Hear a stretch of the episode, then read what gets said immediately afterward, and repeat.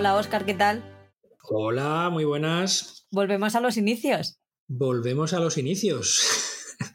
Se echa de menos a Paul aquí. Tú y yo mano a mano. Pues a ello vamos. Paul no lo ha querido ver, así que él se lo pierde. Bueno, yo también. Tú te En fin, metiste solito en el eh, jardín. Yo me metí solo. Bueno, no sé yo hasta qué punto me metí solo, pero bueno, en fin. Tengo, tengo un mensaje que pone que, vale, que puede ser divertido. ¿De quién? ¿De quién? Tuyo, tuyo.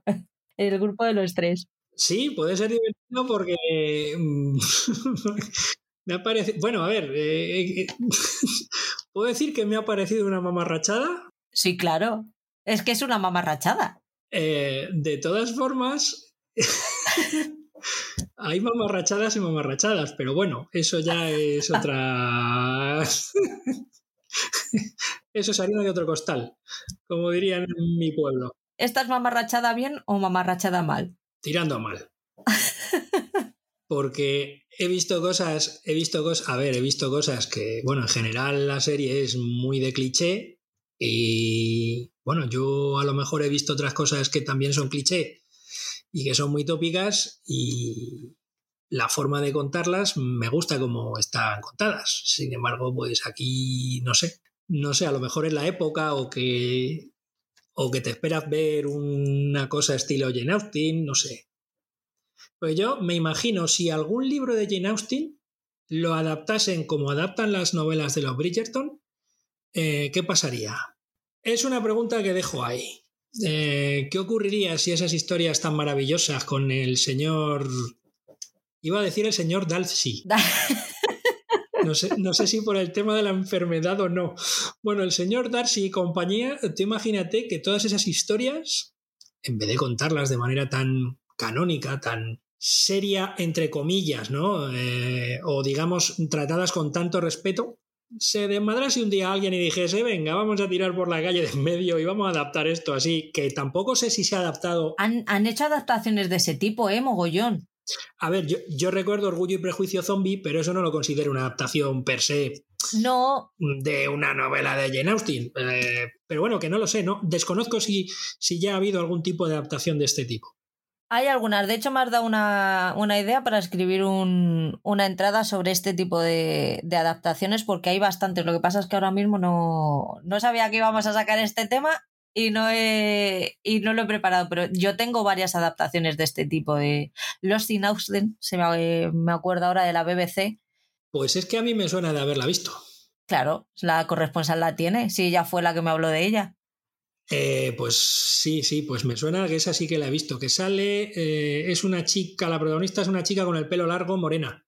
¿Puede ser? ¿O me estoy confundiendo? Pelirroja con el pelo melenita, cortito.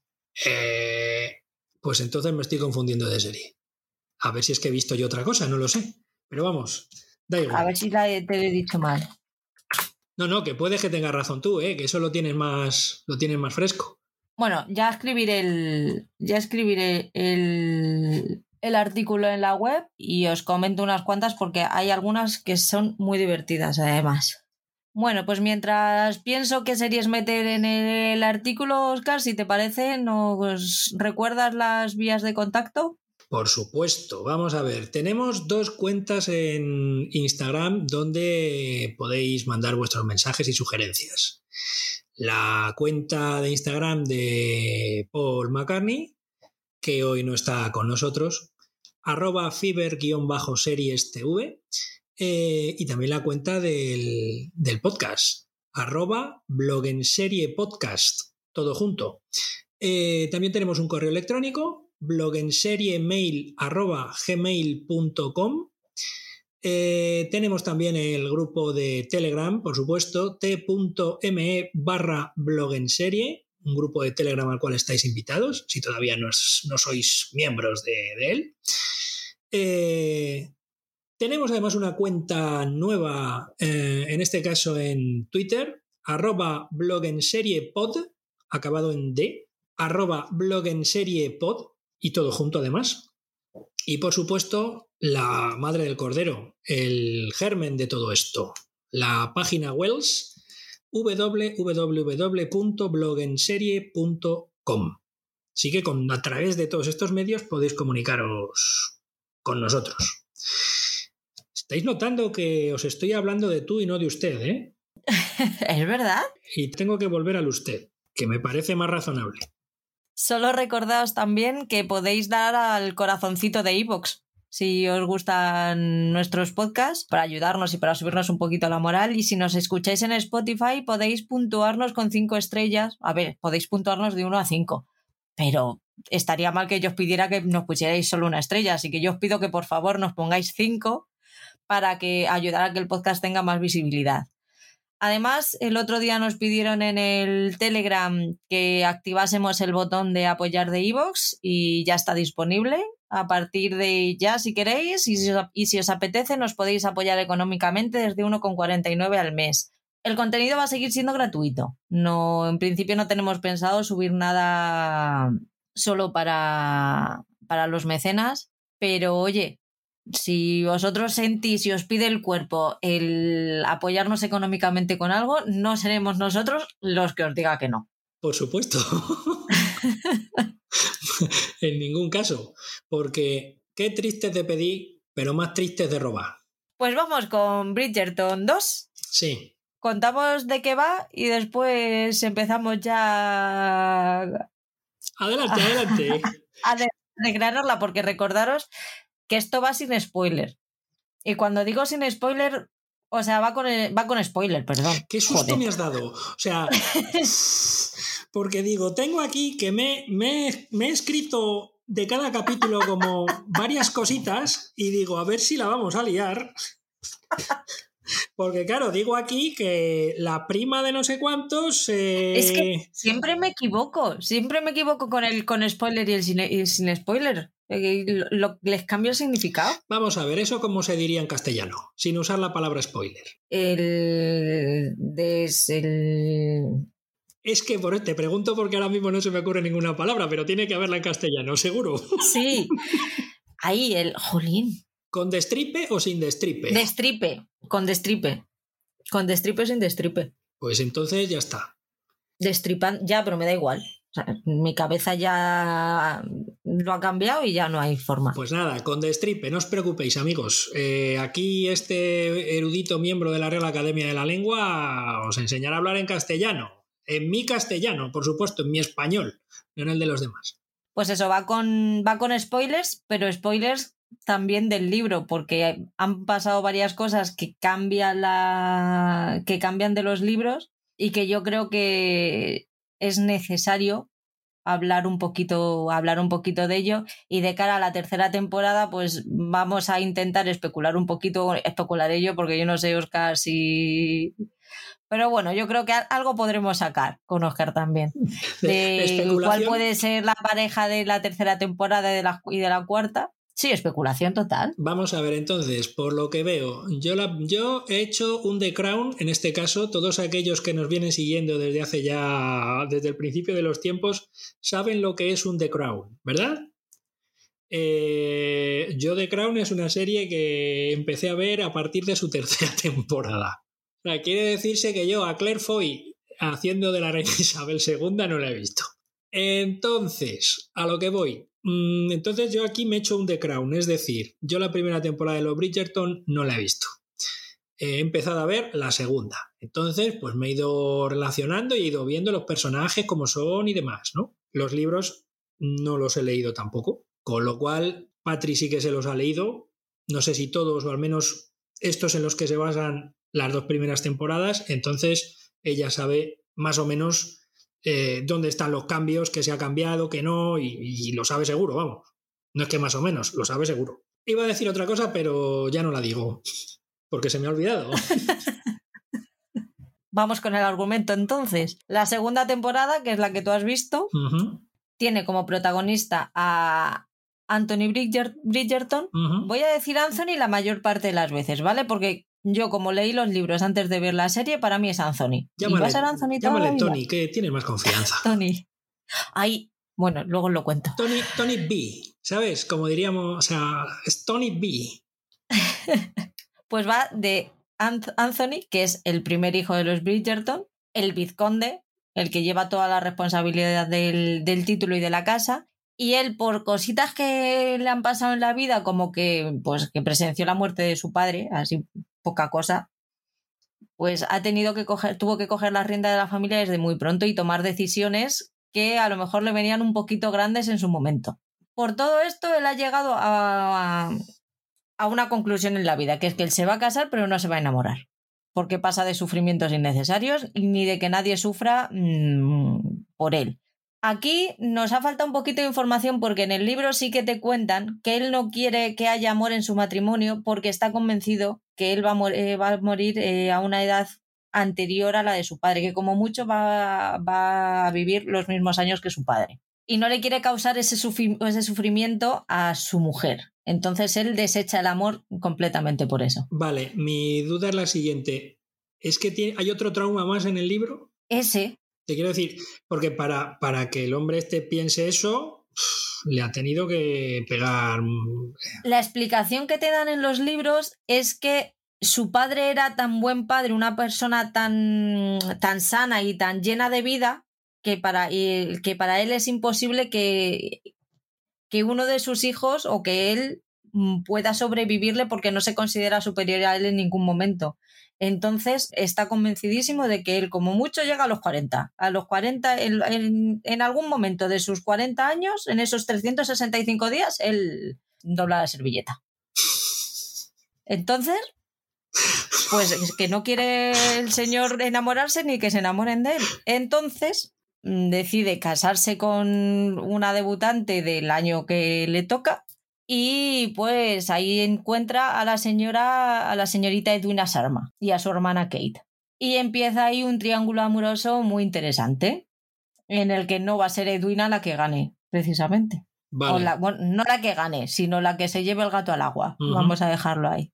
Esto es un poco el, el, la historia central de la, de la serie. Eh, una preguntita. ¿Existe el triángulo este también en el libro? Sí, pero es diferente. ¿Del mismo modo? ¿No? ¿Es completamente diferente? Hasta el momento en el que la abeja pica a Kate es bastante parecido. A partir de ahí ya la cosa cambia completamente. En el libro les pillan, digamos que le pillan chupando cierta parte de la anatomía de Kate que no estaba muy bien visto que un hombre chupara a una mujer en aquel momento, en un mom ahora mismo también, si lo haces en la vía pública, a lo mejor también tienes problemas. En la vía pública muy probablemente tengas muchos problemas. Tengas problemas, ¿verdad? Bueno, pues le chupa la teta para quitarle el, el veneno que le haya podido inyectar la, la abeja y le pilla, le, les pillan las madres y les obligan a casarse. ¿Pero dónde exactamente? Porque la abejita, la abejita de la serie no es muy traicionera, es decir, eh, a la hora de picar, pica en una zona razonable. ¿En el libro también? Oh, oh. A ver, pica más o menos en la misma zona, lo que pasa que imagínate, tú estás saliendo de tu casa y te encuentras a tu hijo mm, con toda la boca puesta en el pecho de la señora. ¿Tiene hambre? ¿Tiene hambre? Ah, no. Pues a lo mejor Ahora es difícil de explicar. En aquel, en aquel momento sería la de Dios. Pues ahí vas y te casas. A pechugas. Y si no, no haber dicho. tocado teta. Nunca mejor sí. dicho, ¿no? y si no, no haber tocado teta, hombre. En fin. A partir de ahí sí que las cosas. Sí que la, la serie es más, más dramática que el libro. En, el, en la serie ahí tienen momentos los dos muy cómicos. Lo que pasa es que los explotan muy poco. Los explotan sobre todo al principio hasta el episodio 6, que es cuando juegan al Paul Mall este, que están los dos súper picados. ¿Cómo se llama el juego ese? El Paul Mall, ¿no? ¿Era? Eh, espera, que tengo apuntado por aquí. Cago en la leche. Chorradas adolescentes en el pseudocricket. Capítulo 3. Sí. Pues ahí es donde juegan, ¿eh? que es una cosa parecida al cricket, pero lo llaman ¿cómo era? Paul Mall. Paul Mall. No, me lo voy a apuntar porque es que dijeron el nombre, pero no me lo apunté.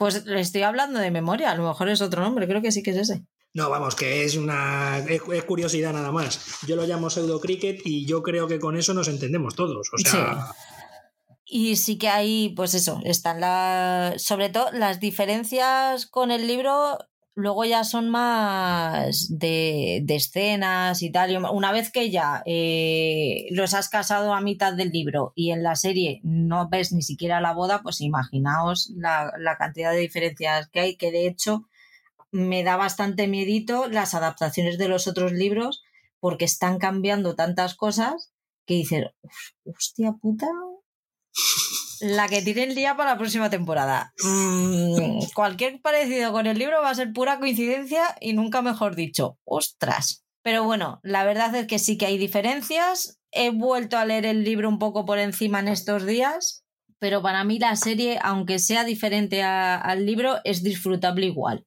O sea, no, yo no he conseguido, yo no me he enfadado con, con ellos.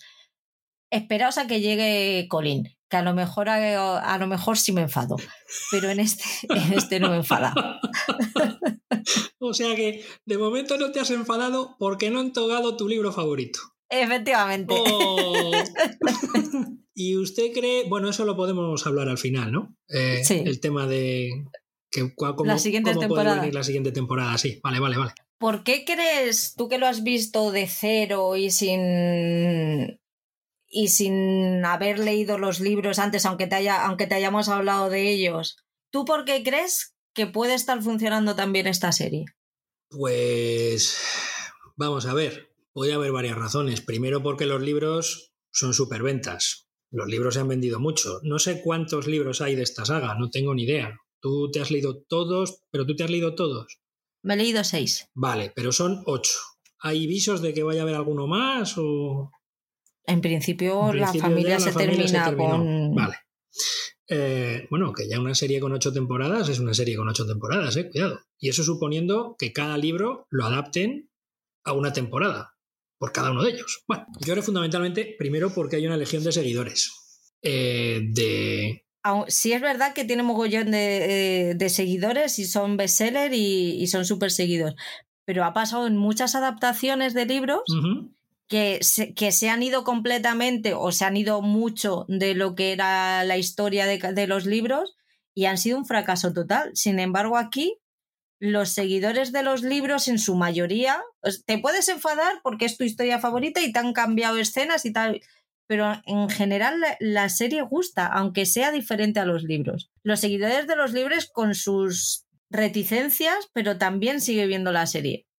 Algo tiene que haces que les perdones, con, entre comillas, el perdones esas salidas de, de guion. A ver, evidentemente, sí, bueno, tienes ahí lo que he comentado antes, sí, lo de los, los, seguidores de los libros y tal. No sé hasta qué punto el porcentaje de gente, porque no tengo datos, habría que ver eh, a cuánta gente le gusta la adaptación que se ha hecho, que se ha leído los libros, y a cuánta gente no le gusta si se ha desvirtuado la esencia del libro o no se ha desvirtuado la esencia del libro. O ya ahí, pues, eso lo puede contestar solamente la gente que, que se ha leído los libros. Por otra parte, venimos con una inercia de la primera temporada. Una primera temporada que yo no he visto, que funcionó muy bien, que no sé si traiciona mucho o poco ese primer libro en el cual se basa, y que, mira, que al final yo creo que aquí se buscaba también un poquito, o que la gente buscaba también un poquito, un poquito de mandanga, ¿eh? Cosa que de mandanga no hay mucho, ¿eh? Sí, pero a eso me refiero. Eh, si lo que buscas es eso, esta temporada ha mejorado en datos y ha mejorado en, en todo a la, a la primera, porque todo el mundo, el mayor miedo que había yo creo que era el, Dios mío, no está el duque de Hastings, vamos a morir. Y al contrario, eh, ha gustado más, eh, la gente está mucho más contenta con lo que ha visto. Pero tal vez, no sé, eh, porque la historia termina siendo, o no sé, no te voy a decir que te estén contando lo de siempre, pero sí que lo que te cuentan, te lo cuentan de la misma forma que otras veces, es decir, que es mucho más parecido a una novela romántica típica, no lo sé. No soy tampoco lector de novela romántica típica. Está claro que al principio la gente que venía de la primera temporada, estoy completamente seguro que venían buscando en la misma o más mandanga que la que había en la primera temporada. Pero eso, es a lo que me refiero. Pero ¿qué ocurre? Que, que luego al final la serie, digamos que no te da. No te da todo eso que te daba la primera, ¿no? Pero si lo que la gente fuera buscando es sexo, no, no. Si hubiera bajado del carro y no, no estaría apoyando la serie como la está apoyando. Con lo cual, está claro. lo que funciona de, la de, esta, de esta serie claramente no es el sexo. Pues eh, yo no sabría decirte que funciona esta serie. Yo creo que es el salseo y lo bien que lo hacen funcionar. El salseo, vale, defíneme salseo. La química que hay entre ellos, los guiones están bien. Dentro de, vamos a, voy a hablar de, los guiones están muy bien dentro del contexto de, estamos hablando del tipo de serie que estamos hablando. yo no voy a hablar de los, mm, que los guiones están muy bien en comparación con los de separación, ¿vale? Son dos, mm, dos tipos de series que juegan en ligas completamente diferentes. Entonces, hablando de series mamarrachas o de series con de, de salseo puro y duro, esta serie es muy buena serie. Una serie romántica mm, que mezcla época con, con, toques de, con toques actuales, que difumina un poquito barreras. No, no es una serie eh, del, típica de la época de la, de la regencia, no es, una, no es un orgullo y prejuicio, es una serie muy colorida, con la, actitud de los personajes es muchísimo más abierta. Dentro de que siguen, en un, siguen mínimamente los cánones de la época, para que no, no suene irreal la adaptación en el tiempo en el que está ambientada, pero luego se toman muchas licencias. Cogemos lo básico de la época, que es vestidos, las mujeres son la mercancía, los hombres son los que compran la mercancía, que tampoco están muy de acuerdo con el tema, pero bueno, como el mundo está montado así, pues venga, pues tenemos que pasar por el aro. Respetamos tres, cuatro reglas básicas para sostener un poco el edificio, pero luego, nos, luego cogemos las licencias que nos apetecen. Y me parece que han sabido muy bien ver dónde está el límite entre lo que tienen que respetar de la época y las licencias que se pueden tomar, para que funcione mm, muy bien y capte muy bien la atención de gente que seguramente la gran parte de los espectadores que tiene la serie ahora mismo les pones orgullo y prejuicio y se aburrirían como ostras. Sin embargo, con esta serie han entrado muy bien en la época. Y no, no, creo que sea una serie que pretenda, que, pretenda educar en, historia de la regencia, en absoluto. No sé si me he explicado. No es una serie histórica. No es una serie histórica, ni mucho menos. Pero eso, pero eso se ve desde el principio. Te quiero decir. Eh, a ver, es un, es un producto que está adaptado a la mentalidad actual. Y ya está, te quiero decir, eh, hombre, pues me ha sorprendido ver que la reina de Inglaterra es negra. Sobre todo teniendo en cuenta que en esta temporada aparece brevemente el rey Jorge con sus locuras, que es interpretado además por James Fleet, un gran actor británico, y y bueno, claro, que joder, dices, pero la reina tal. Que por cierto, es un personaje que podría decirte que para qué está aquí puesto. Y me puedes decir, pues es que puede ser el detonante de lo que pasa en los capítulos posteriores cuando quiere descubrir a Lady Whistledown. Whistledown y resulta que se confunde y piensa que es Eloise, que es una de las hijas del clan Bridgerton. Y dices, bueno, pues, pues muy bien no es un personaje que hasta ese momento no sé tampoco el papel que tenía el personaje de la reina en la primera temporada. ¿eh? Eh, tengo entendido que la reina no aparece en los libros, ¿o sí? No. Con lo cual es un personaje inventado exprofeso para que aparezca aquí.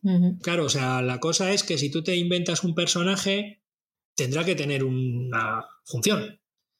Yo la única que la veo es esa función, que al final, pues, en la parte del final, pero bueno, que, que a lo mejor esa función podría haberse dado perfectamente a lo mejor a otro personaje o, o haberse escrito de otra forma y el personaje de la reina que hubiese desaparecido. Pero bueno, está claro que es la reina, es eh, la persona a la que hay que rendir pleitesía, el tema de los bailes en la corte también vende mucho, vestidos, música, el baile en sí, eh, las intrigas. Entonces, yo entiendo desde ese punto de vista que ese personaje pues tenga que estar ahí, ¿no? El que dice, pues esta sí, esta no, esta va a ser mi, va a ser mi diamante, ¿no? Eh, es la que elige al, diamante de la temporada en el primer capítulo, si no recuerdo mal.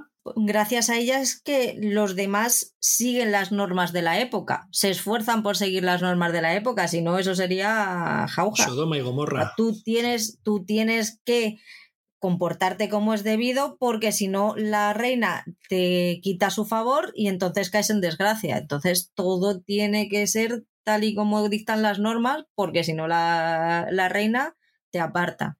El rey Jorge tiene su función. De momento, la función del rey Jorge es humanizar a la reina, es entender un poco su forma de actuar, los cambios que si te, si te das cuenta, ella es muy estricta, pero en el momento en el que le tocas el corazoncito, al final te la llevas a tu terreno y lo que en un principio es inaceptable, como que Edwina y Anthony rompan el compromiso y que esas familias caigan en desgracia, gracias al rey Jorge y las palabras que Edwina le dice, ella recapacita y al final mm, Anthony y Kate pueden estar juntos. Claro, pero esa es, esa es la cuestión a la que voy. Es decir, el rey Jorge aparece para ser el catalizador en tanto en cuanto la cosa no vaya a mayores.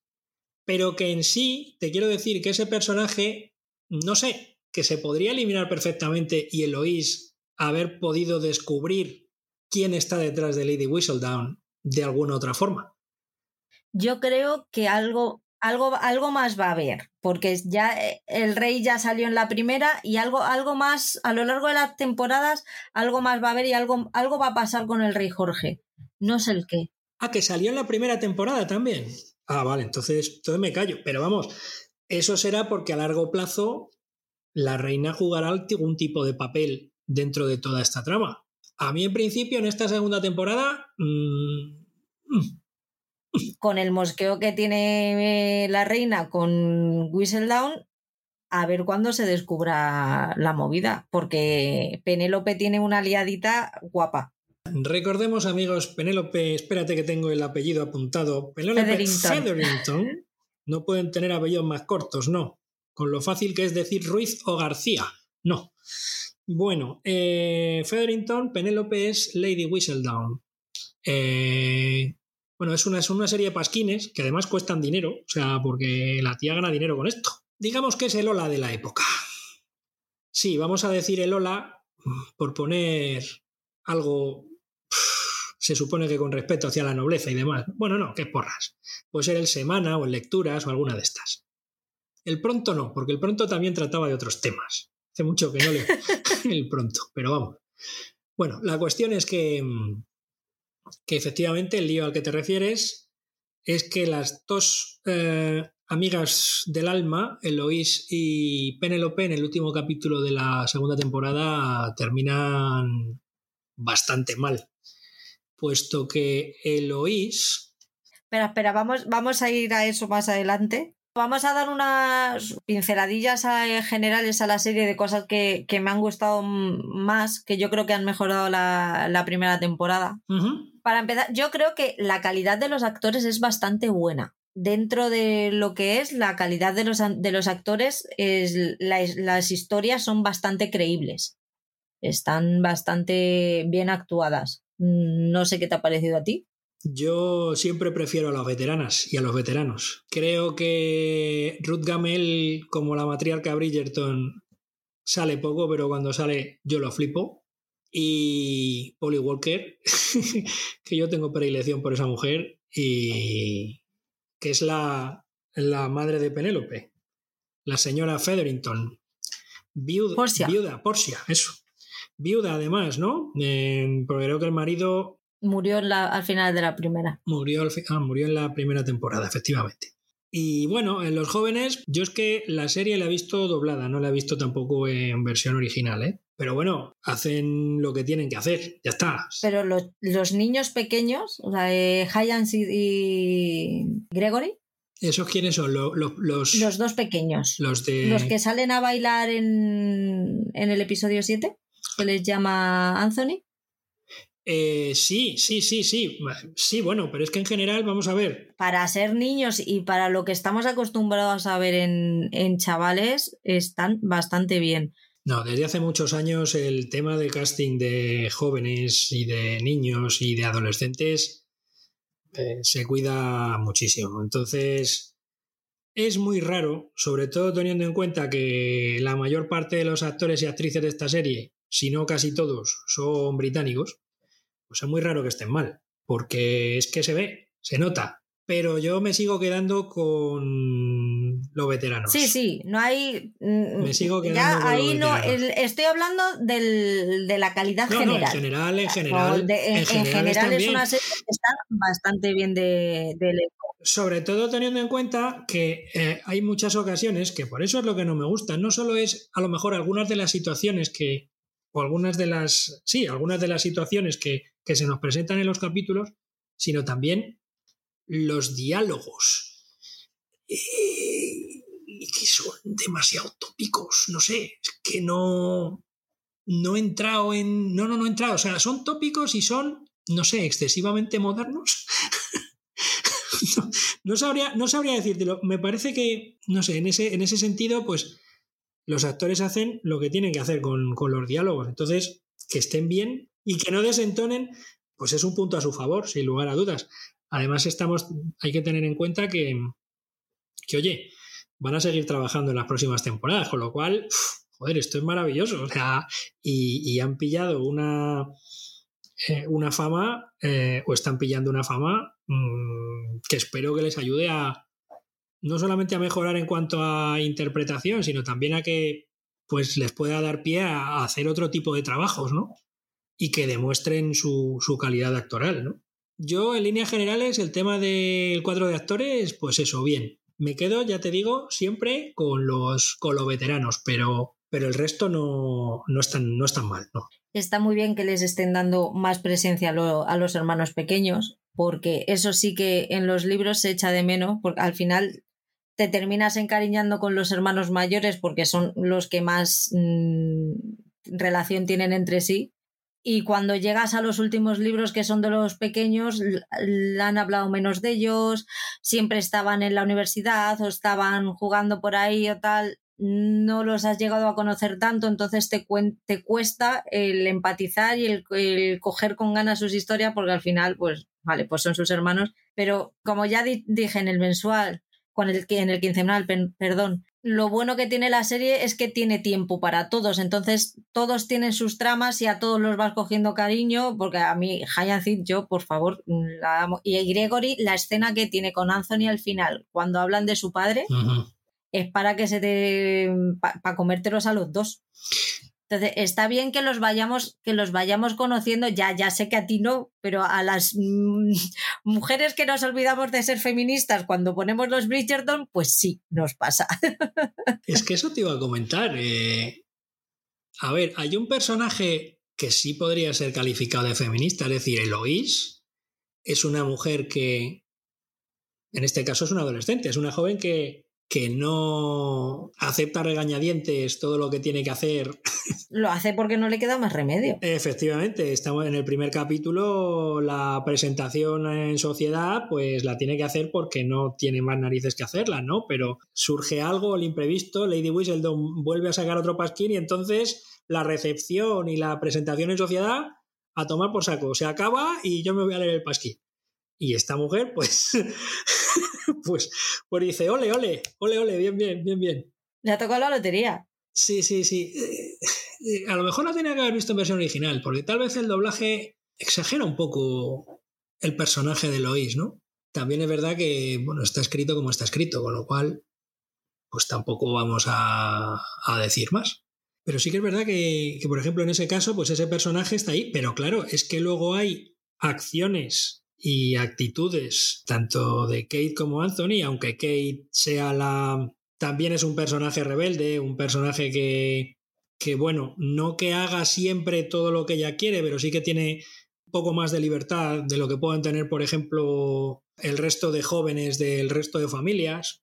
Y sin embargo veo que caen ciertas actitudes que no sé si calificarlas de machistas o, o cuanto menos, no sé, que no son del todo o que no van acordes a lo que ella eh, nos muestra en, esos primeros episodios. No sé. Pero no es un poco lo que nos pasa a todos. Tú tienes tus pensamientos, porque Eloís es un personaje que es completamente honesto consigo misma.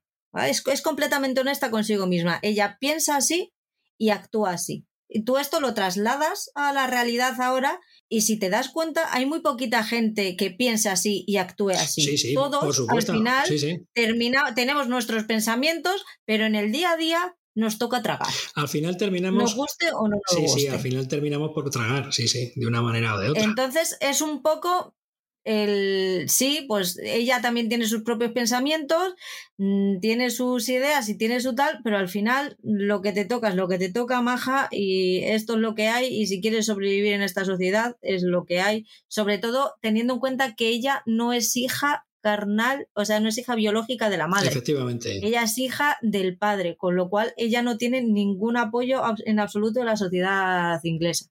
Que por eso ella se quiere ir a la India para volver otra vez a, ser ella y hacer lo que le dé la gana. Lo que pasa es que se enamora del otro y chimpún. Es lo que hay. Esos eh, acercamientos donde parece que están respirando el mismo dióxido de carbono, no el mismo oxígeno ya directamente, sino el mismo dióxido, que eso, pues, mm, lo siento, no, a mí no me ha llegado, o sea,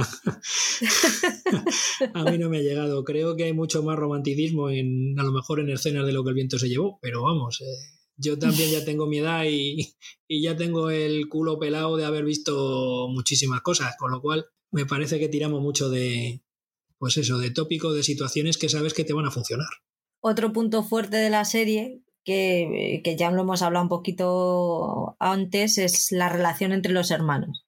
Tienen una relación que ya llevan una temporada anterior, se, ve reforzada, y se ve que se llevan súper bien y tienen, cuando les toca grabar las secuencias de salón o cuando están los tres hermanos mayores hombres en, las escenas o tal, el cómo se pican entre ellos, cómo se buscan las cosquillas, toda esa complicidad al final que, que solo consigues tener con un hermano porque has pasado más horas mm, en tu vida con esa persona que con nadie más, yo creo que lo consiguen transmitir bastante bien. El busca, buscas apoyos, dependiendo de que, de que te interese, pues buscas el apoyo de uno del otro. Las- la relación que tienen Benedict con Eloís me parece súper bonita.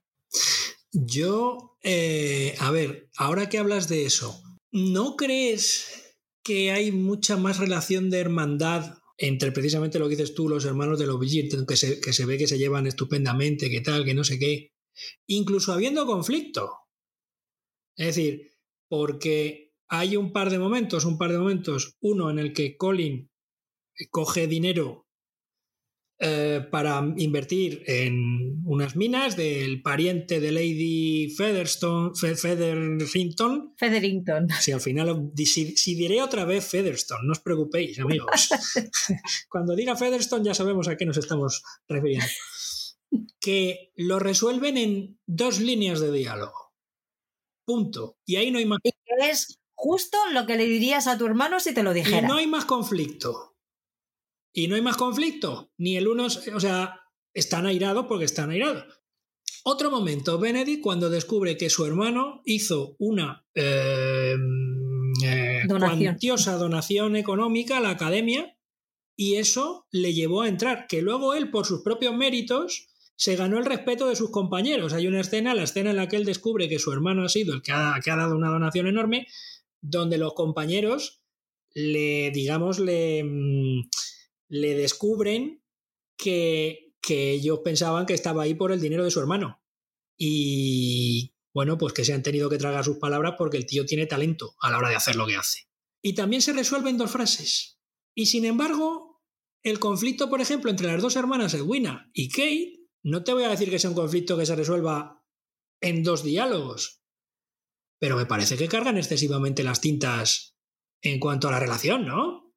Es muy dramático. Esa es la trama entre las dos. A ver, a mí es que Edwina me parece un personaje aburridísimo. es, una, es una persona que yo me la encuentro en la vida real y me aburriría lo más grande. Claro. decir, deja de contarme historias de miedo, tía. Haz lo que quieras con tu vida, pero es la típica que siempre ha estado, que ha vivido entre algodones, que siempre ha, sido súper protegida, que siempre, porque además es que ella depende completamente de la hermana, que ya no de la madre, de la hermana. De la hermana, de la hermana. Es todo lo que diga mi hermana, se ha dejado completamente a que, su, que su hermana le controle la vida y cuando le ha venido mal el, eh, el control porque se la, se le ha venido en contra, entonces es que tú no me has dejado vivir, no bonita es que tú no respirabas si ella no te decía que respirases. Y eso ha, sido tú solita la que al final, poquito a poco, te has ido dejando llevar. ¿El personaje de Edwina es así en el libro? Yo lo veo menos. Con menos carga que, que esta. Esta es una dramas, que no veas. A mí, en la escena en la que dice, ¿de verdad esto siempre ha sido así? Dices, ¿te has estado ciega? A lo que voy, ¿no crees que el conflicto siempre está cargado en la mujer y no en el hombre? Sí. Siempre. Es decir, el conflicto, la... Bueno, el, conflicto... A ver, en general, pero me, refiero en general. Los conflictos o lo que pueda haber en la película que la hagan avanzar, en la película, en la serie, que la hagan avanzar. ¿No, no piensas que los personajes femeninos... a ver cómo te lo explico.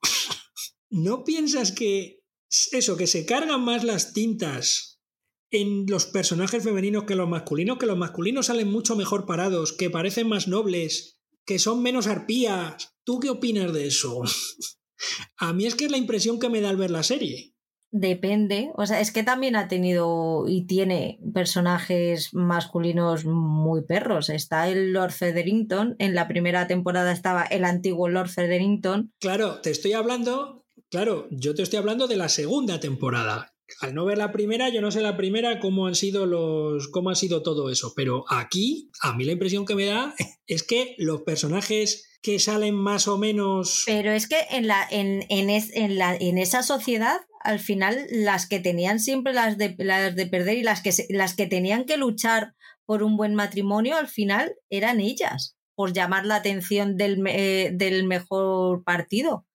Ellos podían elegir, ellas no. Ellas se tenían que pisar. Pues, estamos hablando de que ellas son tratadas como mercancía. Tú te tienes que hacer bien, que hacer ver y pisar a la de al lado para que si el vizconde se quiere casar, que es el partidazo de la temporada, eh, vamos a ver, es que entre ese y, el, y Nigel, que es que a Nigel hay que le tenías que haber conocido en la primera temporada, Nigel Berbrook, ¿sabes?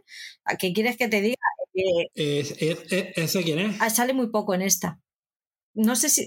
creo que se ha casado ya con Filipa. No, no se ha llegado, porque ese, se casa con Prudence. ¿Y Filipa quién es? La hermana de. una de las hermanas de Penélope.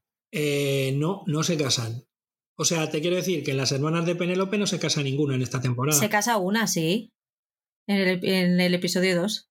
¿Cómo que se casa una? Lord, Federington no va y va por si a decirle que vaya a la boda porque el, el padre de ella lo ha pedido. ¿Pero estás hablando de la segunda temporada? Sí, sí, sí. Es al poco de llegar el, el primo. Joder. Pues eso. En, el segundo episodio. Pues no lo tengo apuntado.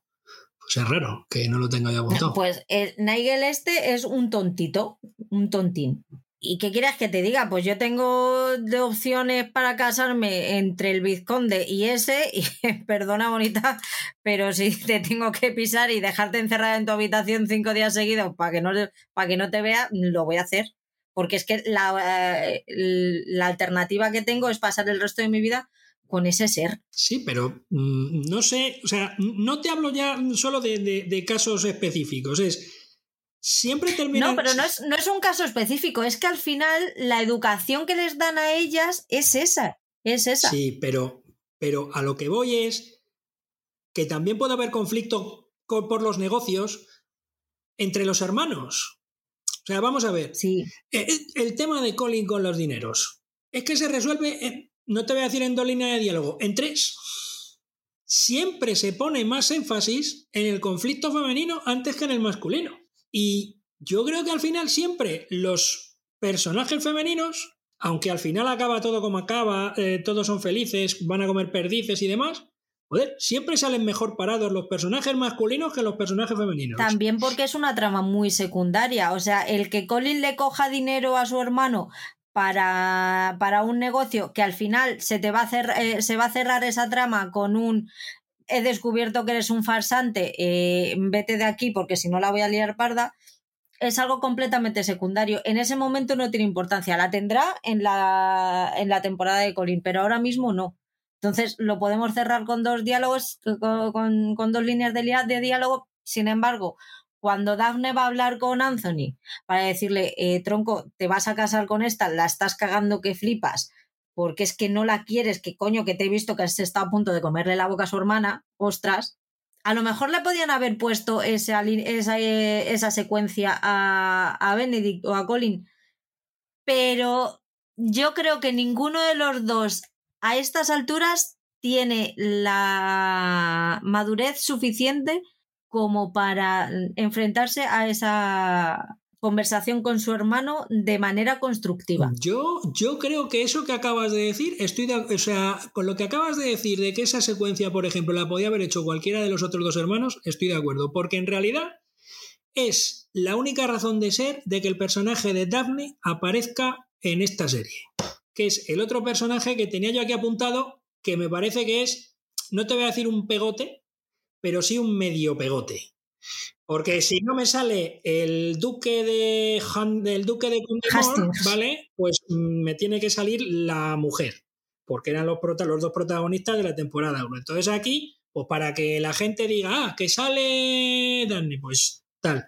Eh, ese es otro personaje el cual perfectamente podría haberse mm, eliminado. Pero ponte, pero ponte en la situación. Tenemos a Benedict que no sabemos todavía.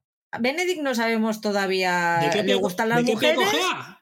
Le gustan las mujeres, pero mm, le tenemos ahora mismo que, que no se encuentra. Está súper metido con el tema de la de la pintura, está intentando buscarse un hueco y él lo que quiere es divertirse y, para eso se toma una tacita entera de, hierbas extrañas que ha traído el otro. Claro, por eso hace el cuadro ese que hace como redondito, estilo hippie en casa y abre la ventana y se lía a pegar voces, ¡Eh, que he entrado y tal, no sé qué! Que me parece una secuencia completamente absurda con unos diálogos que ya los podía haber hecho yo. Yo los hago mejor esos, hombre. Ya puesto. No, bueno, vamos a ver, fuera broma, fuera broma. Em, no sé, a mí me da esa sensación, esa sensación de que independientemente de que la época en la que está ambientado efectivamente, eh, la mujer está como está tratada y que tiene que subsistir, tal, pero aún así siempre está ese pozo negativo, no sé, a lo mejor es que yo lo estoy viendo con otros ojos, no lo sé.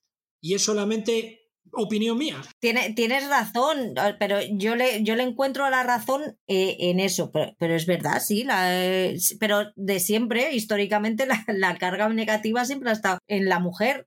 una mujer tiene carácter y es una histérica. Un hombre tiene carácter y se le respeta. Ahí estamos de acuerdo, ya nos podemos retrotraer hasta, no a los inicios del cine, ¿eh? porque los inicios del cine cuando de, antes, de, que estuviese controlado por grandes estudios y demás, trabajaban más mujeres de, las que pensamos, ¿eh? ¿eh? Pero sí que es verdad que luego llega un momento en el que la mujer tiene el papel que tiene tanto en cine como en televisión. Pero a mí me sigue pasando, me sigue pasando a día de hoy, ¿eh? Y a diario. Y me han llegado a decir, eh, literal, eh, como, sigas, como sigas teniendo este carácter, no te va a aguantar nadie. He dicho, bueno, pues solterona. Ni tan mal. afortunadamente ahora mismo, Patri, eh, el término solterona ya no es una cosa que se lleve. Me da igual, pero es que si me hubiera tenido que quedar soltera para toda mi vida, no hubiera tenido absolutamente ningún problema. El problema lo tenía la persona, que me lo, la persona que me lo dijo en su momento, que me lo dijo con la intención de que yo cambiase mi forma de ser y dije, mm, pues no vas a tener esa suerte. ¿Por qué? ¿Por picarte un poco y hacerte un poquito de... No, no, no, no, no, me lo decía realmente porque quería someterme. quería bajarme los humos, quería que yo me convirtiese en un corderito, que en el corderito que nunca he sido. Entonces, a diario, pum, pum, pum, pum, a ver si lo conseguía. Gota a gota. Le salió mal. Sí, sí, estuvo a punto de conseguirlo, también te lo digo, pero mira. Bueno. no pudo ser. Afortunadamente no. ¿Qué se le va a hacer? El caso, vamos con la trama de la Sarma y con la estrategia de Kate para salvar a su familia. ¿Qué te parece la que montó? ¿Cómo se llama la actriz que hace de Lady Danbury? Eh, es que no, no tengo, no, no lo he cogido. Ayoa Ando. Creo que este personaje aquí es una especie de Yoda. Porque tiene sus. Mm, a ver, entiéndaseme. No porque lleve, ahora mismo no sé por dónde va a salir. No, no porque lleve bastón y vaya la mujer con el bastón así, ¿vale? Entiéndaseme. Sino porque hay eh, bastantes secuencias en las que ella está hablando con sus interlocutores y al final queda una moraleja o una enseñanza, ¿no? Una frase eh, más o menos lapidaria, ¿no? Por eso la llamo la Yoda del 19 es, la, es el personaje mm, no más odiado, pero sí es el, que no tiene pelos en la lengua y el que dice las cosas como, como quiere, que para eso es una señora maya. Además, en los libros lo dice mucho. Y yo con la edad que tengo ya me gano el derecho a decir lo que me dé la gana sin que haya consecuencias. Entonces, pues llega Kate Sharma pensando que sabe más que nadie y se encuentra con Lady Danbury, que está ya de vuelta de todo, y tienen una conversación en el segundo episodio en el que le dice que, que en su casa no hay nada que pase que ella no se entere. Que, empiece, que empiece a soltar por esa boquita qué es lo que está pasando, que a ella no se nada, que hay, que hay algo, que está escondiendo algo y que quiere saberlo. Entonces Kate le cuenta pues eso, que, que lo están pasando mal, que necesitan que su hermana se case para, para poder salir adelante, porque de esa manera los abuelos de Edwina, que son los padres de, de Mary, la madre, pues la tendrán en cuenta en su. la volverán a. la reconocerán como su nieta y, y le ayudarán económicamente. Son los, los Sheffield, creo que se llaman, ¿no? ¿Verdad? Que aparecen en el capítulo 5 tengo ya aquí apuntado tema de herencias y desheredaciones. Em, y efectivamente la cosa era así, ¿no? Ellos debían dar el visto bueno para que esa, bueno, esa herencia pudiese, pudiese llegar, ¿no? Esa cena además acaba como el Rosario de la Aurora. Por parte de la señora Sheffield se vierten ciertos comentarios que hieren la sensibilidad de los comensales y a partir de ahí, pues los Sheffield se van. Por cierto, sale el señor Sheffield, es el, el, el profe de Buffy Cazavampiros, que nunca me acuerdo cómo se llama. Eh, Anthony, no sé qué. Es verdad.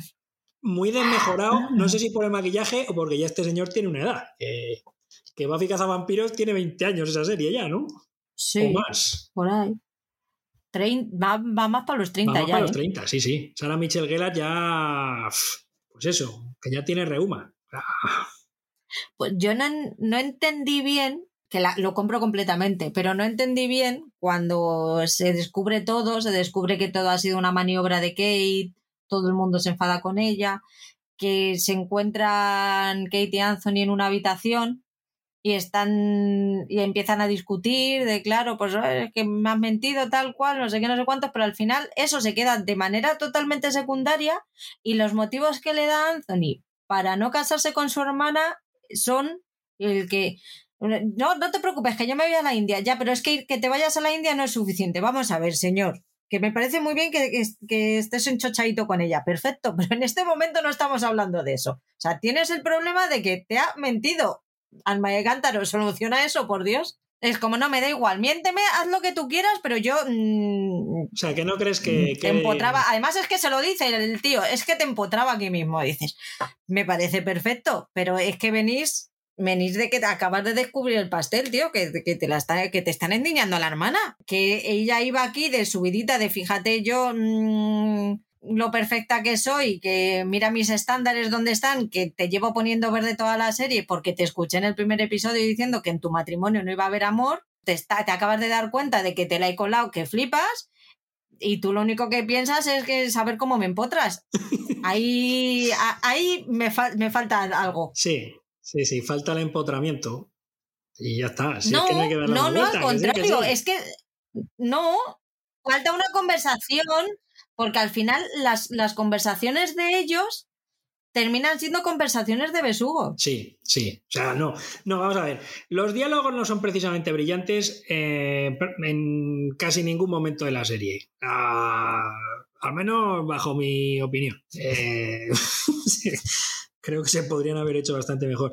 Yo, pero es un, es un mal. Joder, en, la, en televisión es diferente, porque en televisión sí que es cierto que hay muy buenas historias y además muy bien dialogadas. Cosa que en el cine en general últimamente no pasa. Por eso me da rabia que en esta serie, joder, los diálogos en algunas ocasiones sean tan no simples, pero sí más tan tontos, tan, tan tópicos, tan. Son muy sencillos. Son muy, son muy de, pues eso, de, ir a lo que vas y sin florituras y sin pensártelo dos sí, veces. Sí, podrían ser pero ya no me refiero. no sé. No me refiero solo a eso. Es que al final, en sus encuentros, de lo único de lo que terminan hablando es del deberías, no debería, pues cambiamos en el, que cuando él dice que sí, ella dice que no, cuando él dice que no, ella dice que sí, nunca se terminan de dar argumentos. Es, simple encabezonamiento. Cuando él está en, la posición de no, no me voy a casar porque quiero con quien quiero casarme, con quien quiero estar, es contigo. La otra siempre está, no, no te puedes casar porque fíjate mi, mi hermana Edwina. De repente llegan a la boda, es Edwin a la que no se quiere casar y ella, no, no, es que no te cases con ella, es que no la puedes obligar a casarte. Y el otro, sí, hombre, pero es que si no, fíjate la sociedad, es que es todo, durante cuatro episodios se tiran cuatro episodios así. Y dice, avanza un poco. Que para, para mí eso sí que fue un, fue un error el, no haberles casado, porque al final te, te tiras un capítulo entero con la boda que es completamente innecesario. No es necesario tener un capítulo entero para las dudas de Edwina de si me caso o no me caso. La boda a la que te refieres es la que tiene lugar en el capítulo 6 entre Anthony y Edwina, ¿no? Hmm. Vale, de acuerdo. Sí, no hay otra. Eh, sí, la otra no, se ve. es que solo hay una. La otra además, bueno, ya del, del, epílogo podemos hablar luego también. Que estoy contento. Estoy contento con el epílogo. Pero es que un episodio entero para la boda eh, es absurdo. Es muy Gana ese tiempo. Es muy Gana ese tiempo. Sí, sí, gana ese tiempo porque además es que es, van unos y otros de habitación en habitación a decirse lo mismo igual eh, para no solucionar nada. Muy reiterativa es, esa, es ese capítulo. Muy ese, ese, capítulo, sí, sí. Eh, cuando te lo podías haber, cuando lo podías haber solucionado en 10-15 minutos. Que tal vez lo mejor es la aparición del rey Jorge. Sí, completamente. que es el que le da un poquito de... Bueno, luego también es verdad... Eh, te avanzan otras tramas, te avanzan la, trama de Lois. Está con el de la imprenta, me parece, ¿no? Con el chiquito este de la imprenta, intentando... Ahí es cuando los lacayos de la reina ya empiezan a, hilar y a decirle, oye, que se Lois. La, la, trama de Colin y Penélope también avanza, es cuando él empieza ya a darse cuenta de que, oye, mira, Penélope existe, como Teruel. Hombre. Oye, tengo aquí apuntado yo, besazo de Kate y Anthony. ¿Es posible o me lo he inventado? En el sí, sí, al final del episodio. Otro, no, no veo justificado. O sea, veo justificado ese, ese beso, pero no el, eh, no el cómo llegan hasta ahí. O sea, a mí cuando se besaron ahí dije, bueno, pues me pegaba más en el capítulo anterior que ahora mismo, la verdad. Calentón, calentón. O sea, eso se llama calentón. Ay, señor. Qué cosa Que lo compro, ¿eh? Te lo vuelvo a decir. Yo lo compro y soy muy pro beso, pero había, había lugares muchísimo mejores donde meterlo. Que hay. Tú metes el besazo justo antes de la boda y los tienes a los dos en la boda que vamos. Bueno, ya en la boda pasan esas cosas. Que, bueno, sí, yo, yo sí que es verdad. Yo, yo estoy de acuerdo contigo que el capítulo 6, el tema de la boda. Es fallido completamente. Es muy reiterativo. Muy reiterativo. Y ya te digo que yo el mejor momento que veo ahí es el de la aparición de James Field haciendo el del Rey Jorge, que es lo que dices tú efectivamente, el, humanizar un poco eh, a la reina, ¿no? Y no solamente humanizar a la reina a través de la aparición del Rey Jorge, sino también la réplica de Edwina, que me parece también muy tópica, muy tontorrona, muy imbécil, pero que cumple la función que tiene que cumplir en esa secuencia, ¿vale? Y de ahí que luego saltemos a otra secuencia en la que está la reina hablando con Edwina, me parece que es, y, ya pues hablan entre las dos y demás, ¿no? O sea, una cosa da pie a la otra, pero en general el capítulo es... Es infumable. El para mí ese fue el, peor eh, capítulo con, con, diferencia. Volviendo a Benedict, para mí Benedict en esta temporada la función principal que ha tenido es la de alivio cómico. No ha avanzado prácticamente su trama. Sí que ha servido como apoyo a Eloís, porque Eloís y él se entienden muy bien y siempre, siempre llevan vidas bastante paralelas, son los dos diferentes de la familia por diferentes motivos y siempre se entienden muy bien y se, se apoyan en el uno al otro cuando están, están pasando por malos momentos. Pero lo que mejor ha hecho en esta temporada ha sido ser el alivio cómico. O sea, esa escena de la, de la mesa, de la cena, cuando están en la casa de campo, que está puesto de hierbas hasta arriba, que tira el vino empieza con las luces, que es como si estuvieran cenando bajo las estrellas. yo es que me, tiraba por el suelo de la risa de verle esas caras. Yo no, pero bueno. Yo le, quiero y es como mi hermano mayor, ¿vale? Vale, vale, yo te lo, te lo respeto, te lo respeto completamente. Yo no, porque lo mismo, no sé si es que a lo mejor es el doblaje también, que ayuda un poco, pero no sé, es que me parece una situación con un personaje de ese tipo que ya le he visto tantas veces, tan tópica. No te voy a decir que inventes nada nuevo, pero no sé, es que lo vi tan tontorrón y tan estúpido que no sé. Pero es que ese es, es su papel. Es el, el que el, viva la vida. Ahí, ahí, en ese sentido, sí. Oye, tenía yo apuntado que el señor, el personaje de Anthony, en la, en, eh, creo que en la primera temporada era un poquito putero, ¿puede ser? Sí. Muy putero. A ver, no, él, él estaba con una, con una cantante de ópera, con una mujer de mala vida. Y él estaba enamorado de ella. De hecho, él, él tenía la intención de hacerle su amante de mantenerla como amante mientras él se buscaba la vida de pues se buscaba a su esposa y tenía su vida matrimonial por su cuenta. O sea, él tenía su vida matrimonial hecha y luego tenía a su amante por otro lado y, tal. Lo que pasa es que al final la amante le dijo que, que no, Así que sí, sí, no, él, ya, es que ya te digo, él no tenía ningún tipo de, de, interés en casarse más allá de que necesita, de la necesidad de tener hijos para que el vizcondado siguiera adelante, pero por él no se hubiese casado. Apareció Kate y se enamoró, pero eso ha sido sin planear. En cuanto a Benedict, sí que es cierto que, bueno, es un personaje, es bueno, es uno de los hermanos, eh, protagoniza el libro propio en la, en la, saga literaria, etcétera, etcétera, pues sí, evidentemente el, tío Benedict tiene que salir. Eh, ¿Su trama en la academia? Pues que se lo pasa muy bien. ¿Qué quieres que te diga? Porque llegas el primer día a clase de la academia y se te pone una señora para que haga de modelo. Y oye, pues muy bien, oye, muy bien. Eh, hay que decirlo. Y además luego después hay cosita con ella. También hay una. Hay un final de capítulo por ahí que hacen ahí y demás, ¿no? Es que la, la modista ya no está disponible. La modista, pero vamos a ver, la modista, la, de la Croa u otra modista. De la Croa, de la Croa. La de la Croa de aquí tuvo su lío con el Benedict. En la primera temporada, ¿qué te parece? Madre de Dios. ¿No Al principio, en el primer episodio, que se cruza con ella, le dice, ¿qué te parece? no sé qué, y la otra dice, no flipes, que no. Y luego le pregunta a Anthony, dice, ¿qué? ¿Seguís mirando telas los dos o cortando telas juntos? Y le dice el otro, pues creo que no, por lo que parece no.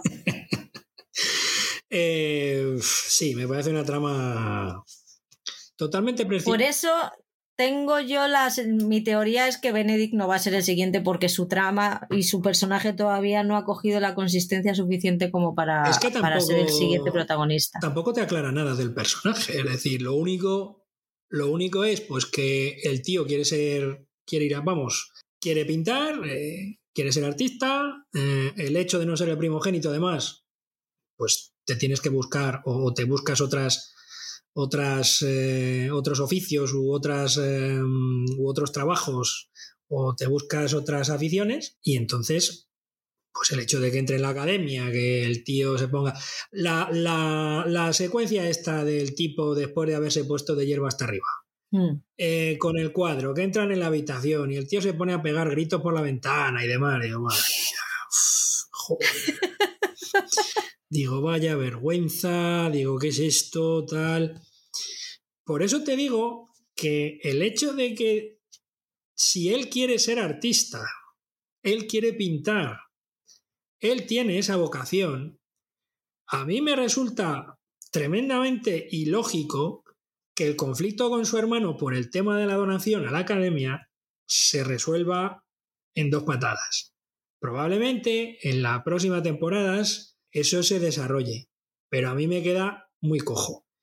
Y es un personaje que a lo mejor pues no tenía que haber ni salido en tanto en cuanto no aporta en exceso al resto de, la, de las tramas. No, no, esta temporada no aporta nada. Entonces, o es que está de avanzadilla para lo que venga, o si no está de avanzadilla para lo que venga, pues es un pegote para que haya más minutos en los capítulos, ni más ni menos. No, le tienes que ir conociendo para cuando tienes que ir viendo un poco el recorri su recorrido vital para cuando llegue su temporada, pues poder un poco ver de dónde viene y entender reacciones y todo eso. Claro, por eso te digo que per se en esta temporada no aporta absolutamente nada. No. Ya sé que a ti te. No, porque... ah, no, que tú eres de Colin, perdón. No, no, yo soy de Colin. ¿Colin Farrell? Colin Firth. es que se me ha ido el apellido, hija. Colin Bridgerton. Colin B. Como dicen los. Colin B. Claro, Como Isa. Isa P. Ah, no es Isa P. Es Isa P. Es Isa P. Vamos con los Featherington ahora. Bien, bien. Las chicas Featherington empiezan la temporada mal. Empiezan la temporada arruinadas, vendiendo todo lo que encuentran por su casa, porque la muerte de Lord, Fe Fe Lord Featherington y sus... Mmm... Es complicado de decir el apellido, ¿eh? Sí, sobre todo cuando vas de carrerilla. Por eso yo las llamo Featherstone, aunque no sea el apellido, porque Featherstone me sale. Pues aquí el, el querido padre de las criaturas tenía unos negocios un tanto fallidos y poco legales y claro, pues luego cuando se muere, que no se muere, recordemos que se suicida por las que lía, pues claro, les ha dejado aquí un pitote a las cuatro que flipas. Entonces empieza la temporada que están esperando al nuevo Lord Featherington, que es un primo lejano que tienen ellas en América y que, tiene que, tienen que, tiene que llegar. El caso es que el primo Jack, creo que era el primo Jack, pues si te soy sincero, no apunte el nombre, macho. No, el primo Featherington no es mucho mejor que el, que el fallecido. Llega, eh, pone sus ojos en Crésida, que ahora mismo no te puedo decir el apellido de casada de Crésida porque solo me sale el de que. No, me, no te puedo decir el de soltera porque solo me sale el de casada. Pero Crésida es la de la otra familia, ¿no? Es la de la otra familia. Es con la que él quiere casarse para conseguir pasta. La pasta. La dote, la dote. La dote. Pero como la Porcia, la, la madre de las Featherington, él, ella piensa porque le ha dicho que tiene pasta porque ha encontrado unas minas de rubíes que está montado en el dólar, pues ella lo que hace es le intenta endiñar a Prudence y los compromete. ¿Los compromete? Sí. No, los compromete, los compromisa. los compromisa. no, no, no no espérate. Sí, o sea, tú te comprometes, ¿no? Sí, pero les. Hay, ¿Cómo lo llaman ellos? Hay compromiso. Les... Um... Cuando le piden matrimonio, le. Hay una declaración de principio. No, una pedida, una pedida. Hay una, hay una pedida. La pedida de mano y eso les hace ser. ¿Con suegros? No, espérate, que me... espérate, la palabra, joder. Eh, prometi... la pareja, prometidos. prometidos. ¿Son prometidos? Son prometidos. Tú no hablas de los prometidos. Ah, pero... Sí, lo... ahora, pero en la serie. Ah, en la serie no me acuerdo. Pero bueno, que, está, que, están prometidos. Le hace una encerrona con Prudence para, que, para obligarle a prometerse con ella. Y es ahí cuando él le dice que, ojito, que la jurada a lo mejor no ha salido tan bien como ella pensaba, que no tiene un puto duro. Así que aquí a nuestra amiga Porcia solo se le ocurre el decir, bueno, pues como tú has dicho que estás montado en el dólar porque tienes unas minas de rubíes que te cagas y esta gente no tiene ni puñetera idea ni de dónde está América pues les vamos a decir que sí que las tienen, les decimos que nos den la pasta. Para invertir, claro. Y para invertir, que, que inviertan la pasta y nos la llevamos. Huimos con ellas, esta gente se queda sin un puñetero duro, pero allá ellos. Nosotros nos vamos a América y empezamos de nuevo. Lo único que le pone es una condición. A los Bridgerton ni de coña. ¿Qué pasa? Que como los Bridgerton caen en desgracia porque mm, la boda de, Anthony y Edwina no ha salido bien, pues llega un punto en el que le dice, Chiqui, que si Colin quiere, que adelante. Pero está aquí el amigo boxeador del duque de Hastings que le advierte que, oye, que, que no, que ni minas ni leche. El que pone el bar. Y aunque en un principio, ¿eh? El que pone el bar, el, club social ese. Bueno, club social, vamos a llamarlo así. Y aunque en un principio parece que él no le cree, sí que le cree. Y en un baile que pone bastante celosa a Penélope con Cresida, pues le quita el collar y les prueba eh, a los Federington que, que él ha intentado estafarle porque eh, Porcia está saliendo limpia de todo esto, que ya veremos cómo se cierra eso. Vamos a, vamos a flipar con el, con, esa historia también. Sí. Yo creo que sí. Es que pobrecita mía, Penélope, lo va a pasar muy mal en su historia, pero bueno, en fin, no voy a sufrir antes de tiempo. Pero si tú ya te has leído los libros, ¿no? Ya sabes lo que pasa. Pero que, no, que nada de esto pasa en los libros, que no. Que la Porcia de los libros es una aficionada en comparación con esta. Bueno, vamos a ver. Eh, la actriz que interpreta a Portia, que es Polly Walker, es una mujer ya muy veterana en el aspecto de interpretar personajes malvados. Eh, ¿Tú has visto Roma, la serie de HBO, que tiene dos temporadas? Pues Polly Walker es una de las intérpretes y Polly Walker además es eh, la malvada de turno. Y yo creo que le he visto a esta mujer hacer poquitos papeles positivos, también hay que decirlo. Es que la cara le ayuda, ¿eh? Mira que es guapa la tía. No, la tía tiene unos ojos preciosos y es guapa. Pero la cara le ayuda a hacer de mala. Pues yo creo que no, porque yo no sé si has visto una peli que se llama Por amor a Rosana. Pues hay una peli que se llama Por amor a Rosana. Eh, sale Jean Reno, me parece, y sale Polly Walker también. Eh, y ahí está bellísima, claro. Esta película es de hace 30 años. Por ahí y, está estupenda y, es guapa y no vamos a mí en esa peli no me da la sensación de ser de, que vaya a ser la malvada de turno o sea que sí que es verdad que con los años yo creo que eso es una mala es una villana de, categoría ¿eh? Yo creo que con los, con los Federington se puede ver bien el cómo penalizaban a las mujeres inteligentes en la época. Y eso se ve súper bien en la forma de que tiene de tratar la madre a Penélope. No sé la novela, pero a mí en la serie, al menos en esta segunda temporada y sin ver la primera, me da la sensación de que en realidad los Bridgerton no son solo los Bridgerton. La serie debería llamarse Los Bridgerton y los Featherington. Porque en realidad son las dos caras de una misma moneda.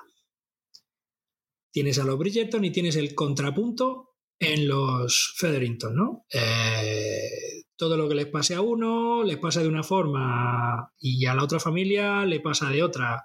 Tiene que estar la eh, Lady Federington siempre luchando por sacar adelante más después de que, bueno, pues eso, que se quedó viuda y, y que tiene que sacar a su familia adelante, ¿no? Y a mí me da la sensación, porque en realidad, ¿qué peso tiene las historias de los Federington dentro de los Bridgerton, dentro de la serie en general? ¿Qué peso tiene? A mí me parece que no tienen gran peso.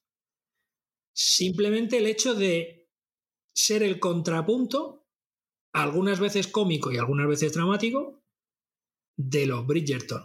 Como familia, eh, unos que son una familia mm, considerada, respetada, mientras que la otra, pues es una, una familia venida menos que intenta sobrevivir, aunque de fiestas, aunque vaya a los eventos, etcétera, etcétera. O sea que mm, yo creo que en la serie funciona eso así, funciona como contrapunto, ¿no?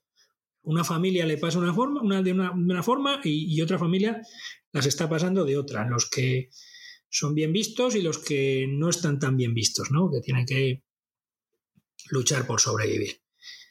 A mí esa sensación me da que en realidad pues a la trama principal tampoco aportan nada. Pero claro, si vamos quitando tramas secundarias, nos quedamos, nos quedamos en cuatro capítulos. En esta sí, porque además lo que pase en esta y lo que ya voy a enganchar con Colin y Penélope, que aquí los he puesto a los dos juntos porque sus tramas... Sí, sí, claro, que es que eh, muy bien. me acabo de dar cuenta ahora. Yo hablo de los Featherington... hablo de los Featherstone en general, ¿vale? Featherington.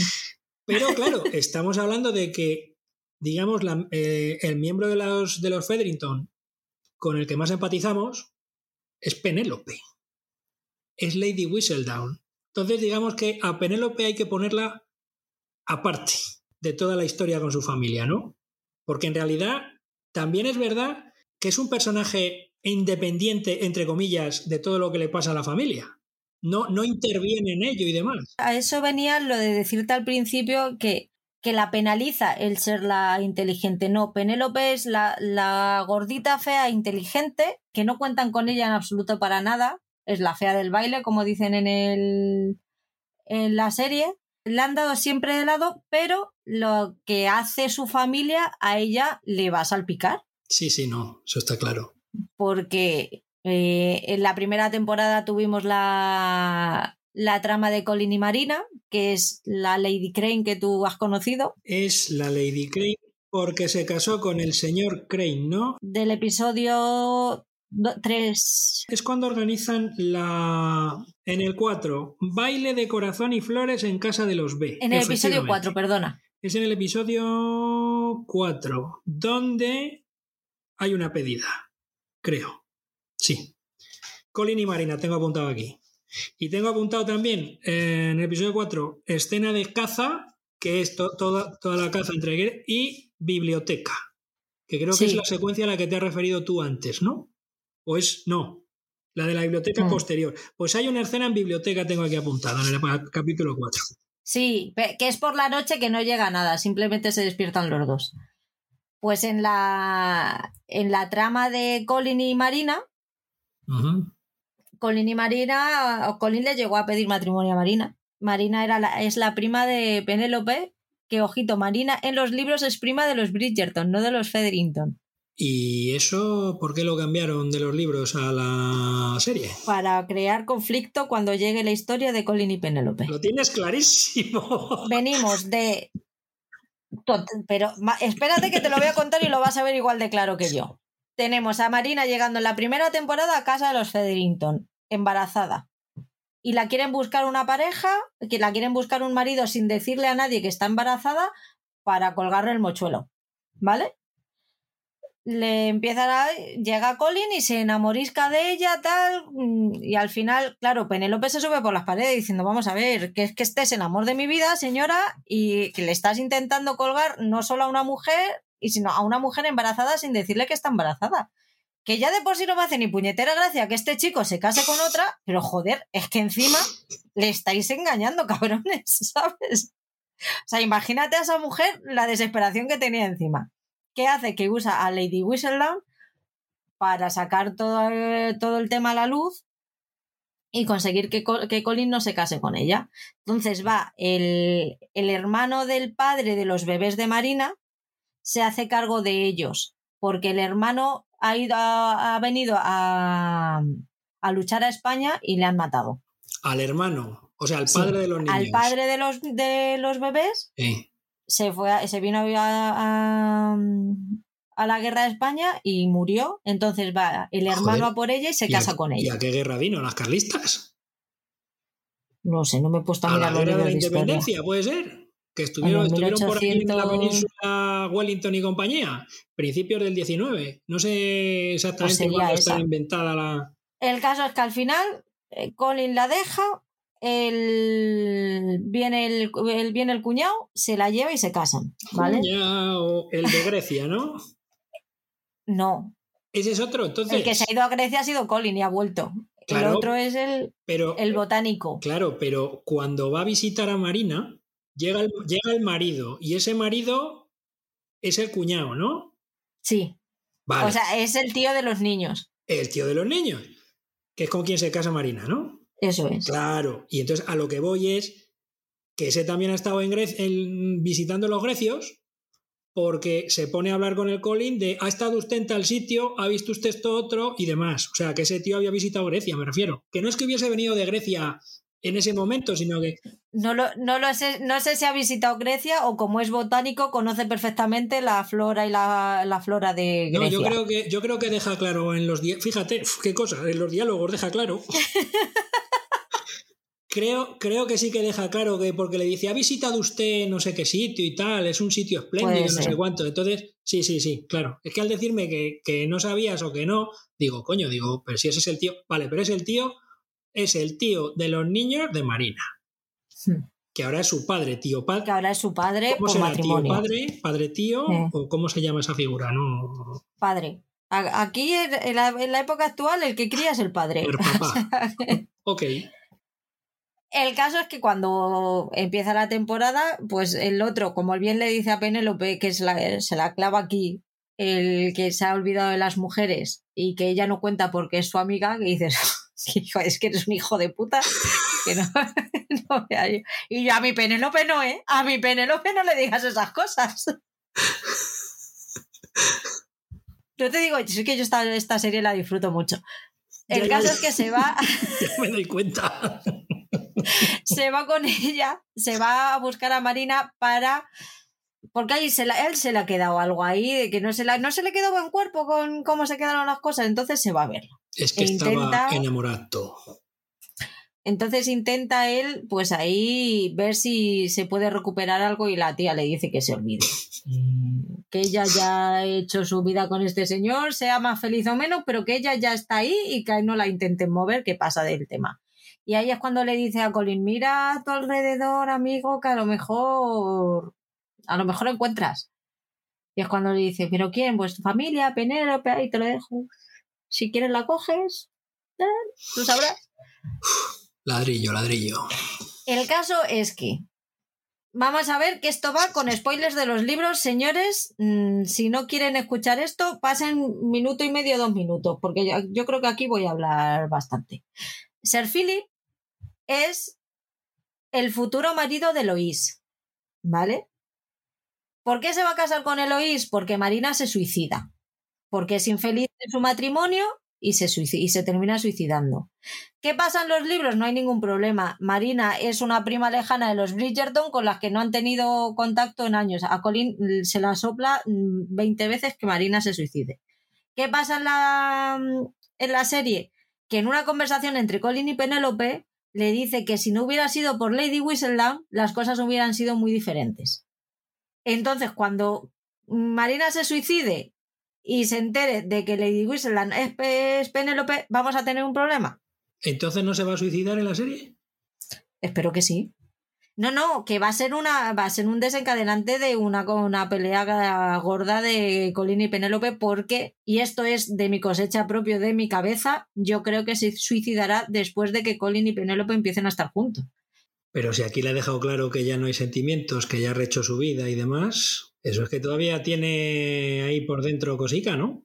Más que por los sentimientos que pueda llegar a tener él, va a ser por los reparos que tenga él sobre que ella sea Lady Whistledown y la cantidad de cosas que, o sea, la manipulación mm, de su vida que han tenido sus, sus, revistas.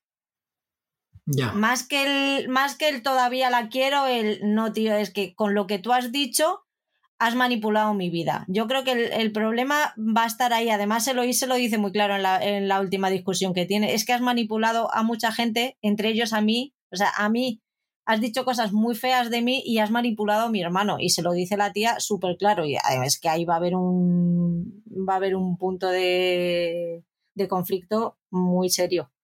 no sé si muy serio, pero va a ser uno de los puntos de conflicto que tengan la historia de estos dos. Porque si no, no te lo nombran antes. El personaje de Penélope es muy manipulador y eso se demuestra en sus negociaciones eh, cuando va a, la imprenta mm, para que salga su pasquín. Eh, su forma de negociar, eh, su actitud. Em, y ahí es donde se ve más, pero yo creo que lo saca también a lo largo de la serie con algún otro personaje, en algún otro diálogo. Lo que pasa es que ahora mismo no recuerdo cuánto pero sí que se ve que es una persona que puede parecer dulce, tersa y aterciopelada. Y ojo cuando va a negociar, ojo cuando es algo que le atañe, ojo cuando tiene que luchar por lo que ella quiere. Cuidado, y saca las uñas. Eso sí que es cierto. Por otro lado, Colin me parece un sosainas. Es un tipo soso. Es muy soso el personaje, el personaje ese. No sé luego si cambiará. Pero es un, es un sin sangre. ¿Es verdad? En, los libros le definen como un bonachón, que siempre está de buen humor, que... A ver, aquí lo que, lo que te han enseñado es que es un pedante que te cagas y es, tontín. Busca una meta, busca ser útil, pues como su hermano te lo dice, mi hermano es vizconde, el otro sabe perfectamente que quiere ser mm, pintor y yo estoy dándole de comer a los patos. Él lo que quiere es tener una finalidad en la vida y está dando palos de ciego. Sí, es lo que intenta hacer con el tema de las inversiones en la mina, ¿no? En esas minas del, primo Federington. Lo que ocurre que, claro, el aviso del exboxeador, el cual es de alguna manera, hay un momento en el que, eh, bueno, intenta, intenta el primo, el primo americano callarle la boca con una especie de chantaje, bueno, una especie no, con un chantaje para no hablar al respecto de cómo acabó su carrera y de cómo consiguió ese dinero o esos fondos que consiguió en su momento, ¿no? Entonces yo no sé si eso sale en la primera temporada, vamos, aquí se insinúa un tongo en la pelea eh, donde él yo no sé si ganaría o perdería o lo que fuese, supongo que perdería, tal como se desarrolla el diálogo, eh, apostando además contra él para sacar todo el dinero posible no solamente apostando contra él, sino porque recibiese dinero para dejarse ganar. O sea, se insinúa algo, algo raro por ahí, algo raro. Y este personaje es el que alerta a Colin de la falsedad, ¿no? Por cierto, tengo que hacer un inciso porque no, hemos, no lo hemos hablado cuando se ha hablado de los Federington y es verdad que lo comenté con la corresponsal. ¿Cómo puede haber una persona en el mundo, ya sea del siglo XIX, XX o XXI, que diga sin despeinarse y sin que pase absolutamente nada después, que no hay nada en el mundo como la comida inglesa. Perdona. Perdona. Que cuando fui mm, a Londres dije, no, yo voy a comer comida inglesa de aquí porque ya que voy, voy a vivir la experiencia completa. Menos mal que me llevé los Almax. ¿Qué fue lo que comiste? Pues comí fish and chips. Álvaro eh, pidió el pastel de carne, eh, la, de postre la tarta Guinness, que estaba, estaba buenísima. Pero es que los desayunos eran, madre de Dios, los desayunos. decía, huevos revueltos, no, eso es mantequilla con un poquito de huevo. Vamos a ver que eh? tenemos que empezar a hablar de proporciones en la vida. La vida todo, en la vida todo es, es cuestión de proporciones. Es que cuando dijo esa frase y luego cuando me la, me la recordó la corresponsal, digo, es verdad que él lo ha dicho. y se ha quedado tan ancho. no me jodas. Bueno, en fin, vamos a, vamos a volver a Colin y a Penelope. A ver, la, se empieza a ver que hay algo más, va a haber algo más de la historia de Colin y Penélope cuando vuelve Colin. En la primera temporada la relación entre los dos, pues ella se ve que está enamoradita de él, perdida por sus huesos, pero él no la deja de tratar de manera afable, normal, la saca a bailar porque su madre la obliga, le obliga y pues le cae bien y se ríen un rato y tal, pero nada más cuando Colin vuelve de Grecia, que está ella en casa de los Bridgerton, ahí ya se empieza a ver que, se miran más de lo normal, que se queda un poquito ensimismado con ella, luego ya te explican que es que han tenido mucha correspondencia, ya te cuentan que es que ella ha sido con la que más ha escrito, le pega sus buenos zascas de, mira, eres mi amiga, tú como mujer no cuentas, o cositas de estas de tal, y después de hablar con Marina, pues ella empieza a ver que se empieza a fijar en otras cosas de, ella, empieza a escucharla, empieza a escuchar lo que dice, empieza a darse cuenta de lo que ella, que lo que ella le dice le gusta, que realmente ella siempre está ahí apoyándole y siempre está diciéndole que sacando lo bueno de lo que le cuenta, tal. Y al final, pues llegamos al último episodio en el que le coge de la mano, que es Dios mío, lo ha cogido. ¿La ha cogido? Yo no cuando dije que la ha cogido de la mano. ¡Que la ha cogido de la Que se la lleva a una habitación los dos solos. ¡Ay, Dios mío, que van los dos solos a una habitación! Todo esto era a las 3 de la mañana en mi casa, ¿vale? Yo no podía gritar porque estaba todo el mundo durmiendo. Y yo, ay, ay, ay, ay, ay. Que mira lo que está pasando. ¡Uy, que la ha sacado a bailar! ¡Ay, que están bailando! Así, así fue. Y luego llega y le dice a sus amigotes que, ah, yo, con Penélope, ah, olvídate. Los amigotes deberían desaparecer, también te lo digo. O sea, esas conversaciones con amigotes no han hecho bien en la, en la desde el siglo XIX, mínimo, no están haciendo bien a la, a la historia de las parejas del mundo. O sea, ¿qué os pasa? ¿Qué os pasa para, para, decir esas chorradas? Le gusta, aunque no quiera, le gusta, pues te callas, tío, te dan media vuelta y pues sí, te gusta Penélope, tronco. No pasa nada. Ya está. Ya. Es que son mi pareja. Amén. Qué bonito. Ay, que yo, ay, que la ha cogido de la mano. Que la ha cogido de la mano. Y no tenía nadie con quien comentarlo. Y yo, ay, que la ha cogido de la mano. Y aquí yo quien se lo cuento. Se lo contaba el perro, claro. Yo, mira, Sherlock. Que la ha cogido de la mano. Y el otro me miraba diciendo, ¿me quieres dejar dormir? Pero no estabas dejando dormir a la pobre criatura, por Dios. Aquí era Sherlock, pero si estaba el, pues que no duerma en el comedor. Anda que no tiene casa. Jolín, encima la culpa la tiene el pobre hombre. no tenía la manta. Pues en el comedor. Claro, pues ya está. Si tú le pones la manta en el servicio, pues se va al servicio el hombre. Ay, por Dios, pobrecito mío. A las tres y pico la mañana. Pero es que si me, si me le llevo al servicio, ¿con quién hablo yo? No puedo hablar con nadie. Si luego él se tira por la mañana durmiendo también.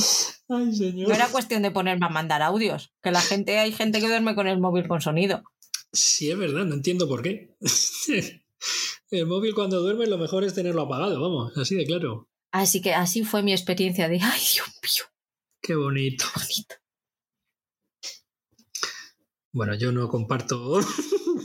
entusiasmo, ya, ya lo sé. No, no, el entusiasmo no lo comparto, pero bueno, lo, lo comprendo y lo entiendo. Si el libro. Veo entonces que el libro que más te ha gustado de los que te has leído puede ser el que trata esta historia. Sí, y ahora fíjate, o sea, tú ya, fíjate dónde estamos, ¿vale? Pues imagínate ya con el tema de cuando se descubra lo de Lady Whistledown, ¿vale? Marina mmm, está fuera de combate y mmm, se entera, por lo que sea, se, imagínate que se entera de que la mente que, retorcida que ha urdido todo el plan de las minas, en vez de ser el Lord Federington que no le daba, ha sido la madre de Penélope. Esa relación está abocada al fracaso. Joder. De inicio. Claro, de inicio, si no, no, no hay trama. Hombre, claro. esperemos que de final no, pero tiene la, va a tener las cosas muy complicadas, mi chica. Si no, no hay trama, si no, no hay trama, está claro. O sea, yo ahí ya no me meto. Tú ya eres la experta en este acaso y ya. Tiene las cosas muy complicadas. Las cosas están claras, clarísimas. Esto sin contar con que Eloís está calen... tenemos a Eloís calentita.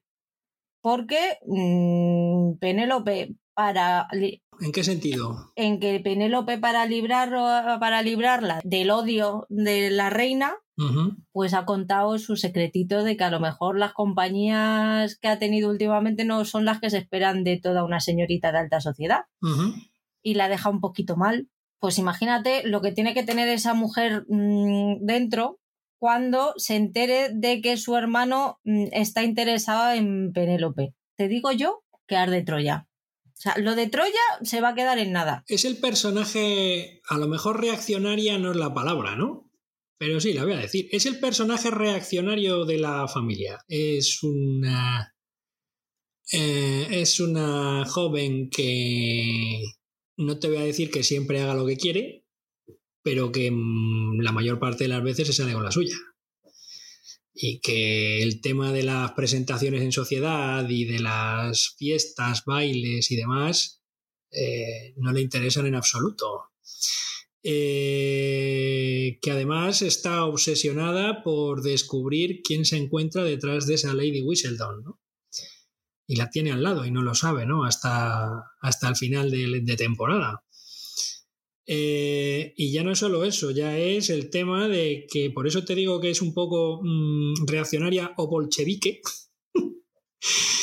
porque también cuando está investigando todo el tema de Lady Whistledown, de dónde salen los pasquines, eh, la imprenta, dónde va, dónde se hacen, pues entabla conversación con un amable joven de clase inferior, que no recuerdo cómo se llama. Creo que dicen el nombre, pero no me acuerdo cómo se llama. Cío. Supongo que de Theodore, como Roosevelt. Pero este señor no es Roosevelt, este es de clase baja y tiene un trabajo en la imprenta. Y a raíz de eso, pues yo creo que recuerdo que va a algún meeting o algo así, puede ser, donde descubre sobre los derechos de la mujer, donde descubre otras historias. Claro, es que eso ella es lo que está intentando hacerle ver a su familia. Eh, la reacción que tiene al final cuando, bueno, a todo esto eh, tiene una conversación con la reina que también está detrás de quién puede ser Lady Whistledown, y esta amenaza con destrozar la reputación de su familia, si ella en tres días no, no se descubre, ¿no? Y claro, la relación entre las dos amigas, pues claro, ellos se lo, se lo cuenta a Penélope y tal, y entonces Penélope pues redacta otro pasquín eh, para, para hacer que la reina ya desista y, y descubra que Lady Whistledown no es eh, no es Eloís. Pero para ello tiene que medio destrozar la reputación de su amiga. Al eh, descubrir esa relación, ese tonteo, con el trabajador de la imprenta. ¿Tú a dónde crees que va todo esto? Pues yo creo que estas en la próxima temporada se pegan un morreo. ¿Quién, Cío y. No, no, no. Penélope, y Eloís. Se pegan un morreo. a mí me encantaría visto cómo va el tema, a ver, que yo no sé, a ver, yo a mis amigos no los miro de esa forma, jolines. Y estas hay algunas veces en sus conversaciones que a lo mejor son idas de olla mías, ¿eh? que puede ser, no lo sé. Pero yo digo, estas acaban aquí al final y se pegan un morreo o algo, sí, sí. hay mucha ternura entre ellas. No conocía yo la, no conocía yo todo el bagaje anterior, ¿no? De, de estos dos personajes, con lo cual, pues a lo mejor estaba equivocado por eso. Hay mucha ternura entre ellas, al final son las raras de sus familias. A mí hay una conversación muy que me gusta mucho que tiene Eloís con su madre, cuando le busca el pretendiente este que, que insulta a todas las mujeres para hacerle un piropo. Y cuando se va ella, y la, la, frena a su madre y le dice, pero si te lo he buscado porque tiene el mismo espíritu ¿qué le dice? Rebelde. Le, he buscado porque tiene el mismo espíritu rebelde que tú. Y le dice, hablas de mi rebeldía como si fuera una camisa que yo me pongo todos los días para salir a la calle. Y es, que esa conversación me encanta porque es que no es que yo soy así. Yo no mi rebeldía no es algo que yo use o para llamar la atención, es que yo soy así y por ser así llamo la atención, pero no porque yo quiera llamarla, sino porque pienso diferente a los demás. Sin embargo, luego la madre se da cuenta y cuando le dice Eloís que, pues eso, que ha sido una mala temporada, que, que, le que ya la había decepcionado y tal, y es cuando la madre dice, a mí solo me decepcionaría si dejaras de ser quien eres. Que eso está guay. Es que la serie tiene puntos de esos que están, que están muy bien, que tratan temas de estos controvertidos, pues el tema de las etiquetas, el tema de, ser una un rebelde o una rebelde, bueno, pues es que ser un rebelde muchas veces no es algo que tú elijas, es que te, toca. Y pues como el que es mm, más calladito, pues mm, no eres calladito porque tú lo elijas, es que eres así, no hay, no hay más, pues el que es rebelde rebelde porque porque es así, no, no porque lo elija. Habrá, habrá mm, gente que sí que elija ser rebelde, pero lo normal es que no. Lo lleva dentro.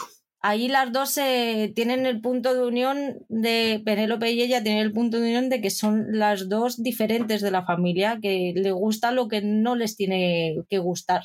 Lo que la sociedad dice que no les tiene que gustar a ella, lo que no les corresponde. Pues leer, ser personas cultas, Y eso las une un montón porque son vecinas, mm, se llevan viendo años y, y nadie las entiende. Y, y, sin embargo, ellas dos se entienden fenomenal y eso es lo que les hace tener una, una amistad prácticamente irrompible hasta que Lady Whistledown se interpone entre ellas. Un personaje curioso. Y vamos, ya que hemos hablado de Lady Whistledown, vamos a, a ver su, su recorrido en la serie en esta temporada. Es la primera temporada que la vemos ya, que ya la vemos completa sabiendo que es Penélope. Nos, nos muestran lo que no nos mostraron en la primera temporada, que es cómo se las ingenia para llegar a. Para imprimir los, para imprimir los, panfletos. Y que los distribuyan y demás, sí, sí. Nos muestran a una Penélope que no conocíamos, una tía que es muy decidida, que sabe perfectamente, perfectamente lo que quiere, que sabe lo que es justo que comparte sus riquezas, que ella se está enriqueciendo, pero también quiere que la gente que trabaja con ella mmm, cobre lo que considera que es justo y, y, lucha por ello. Además, al tío de la imprenta se lo pone súper claro. Es como, sí, sí, tú imprimes, pero igual que tú hay 100 más. O sea, que si tú no me lo quieres hacer así, busco a otro. No tengo ningún problema. Lo que hacen las grandes distribuidoras de alimentos.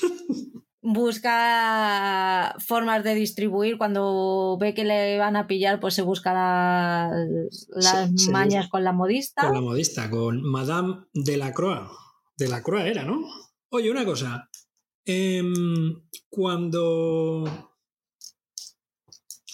Cuando hay una locución del folleto, el pasquín, el díptico, tríptico, la revistilla de Lady Whistledown, eh, sale otra voz.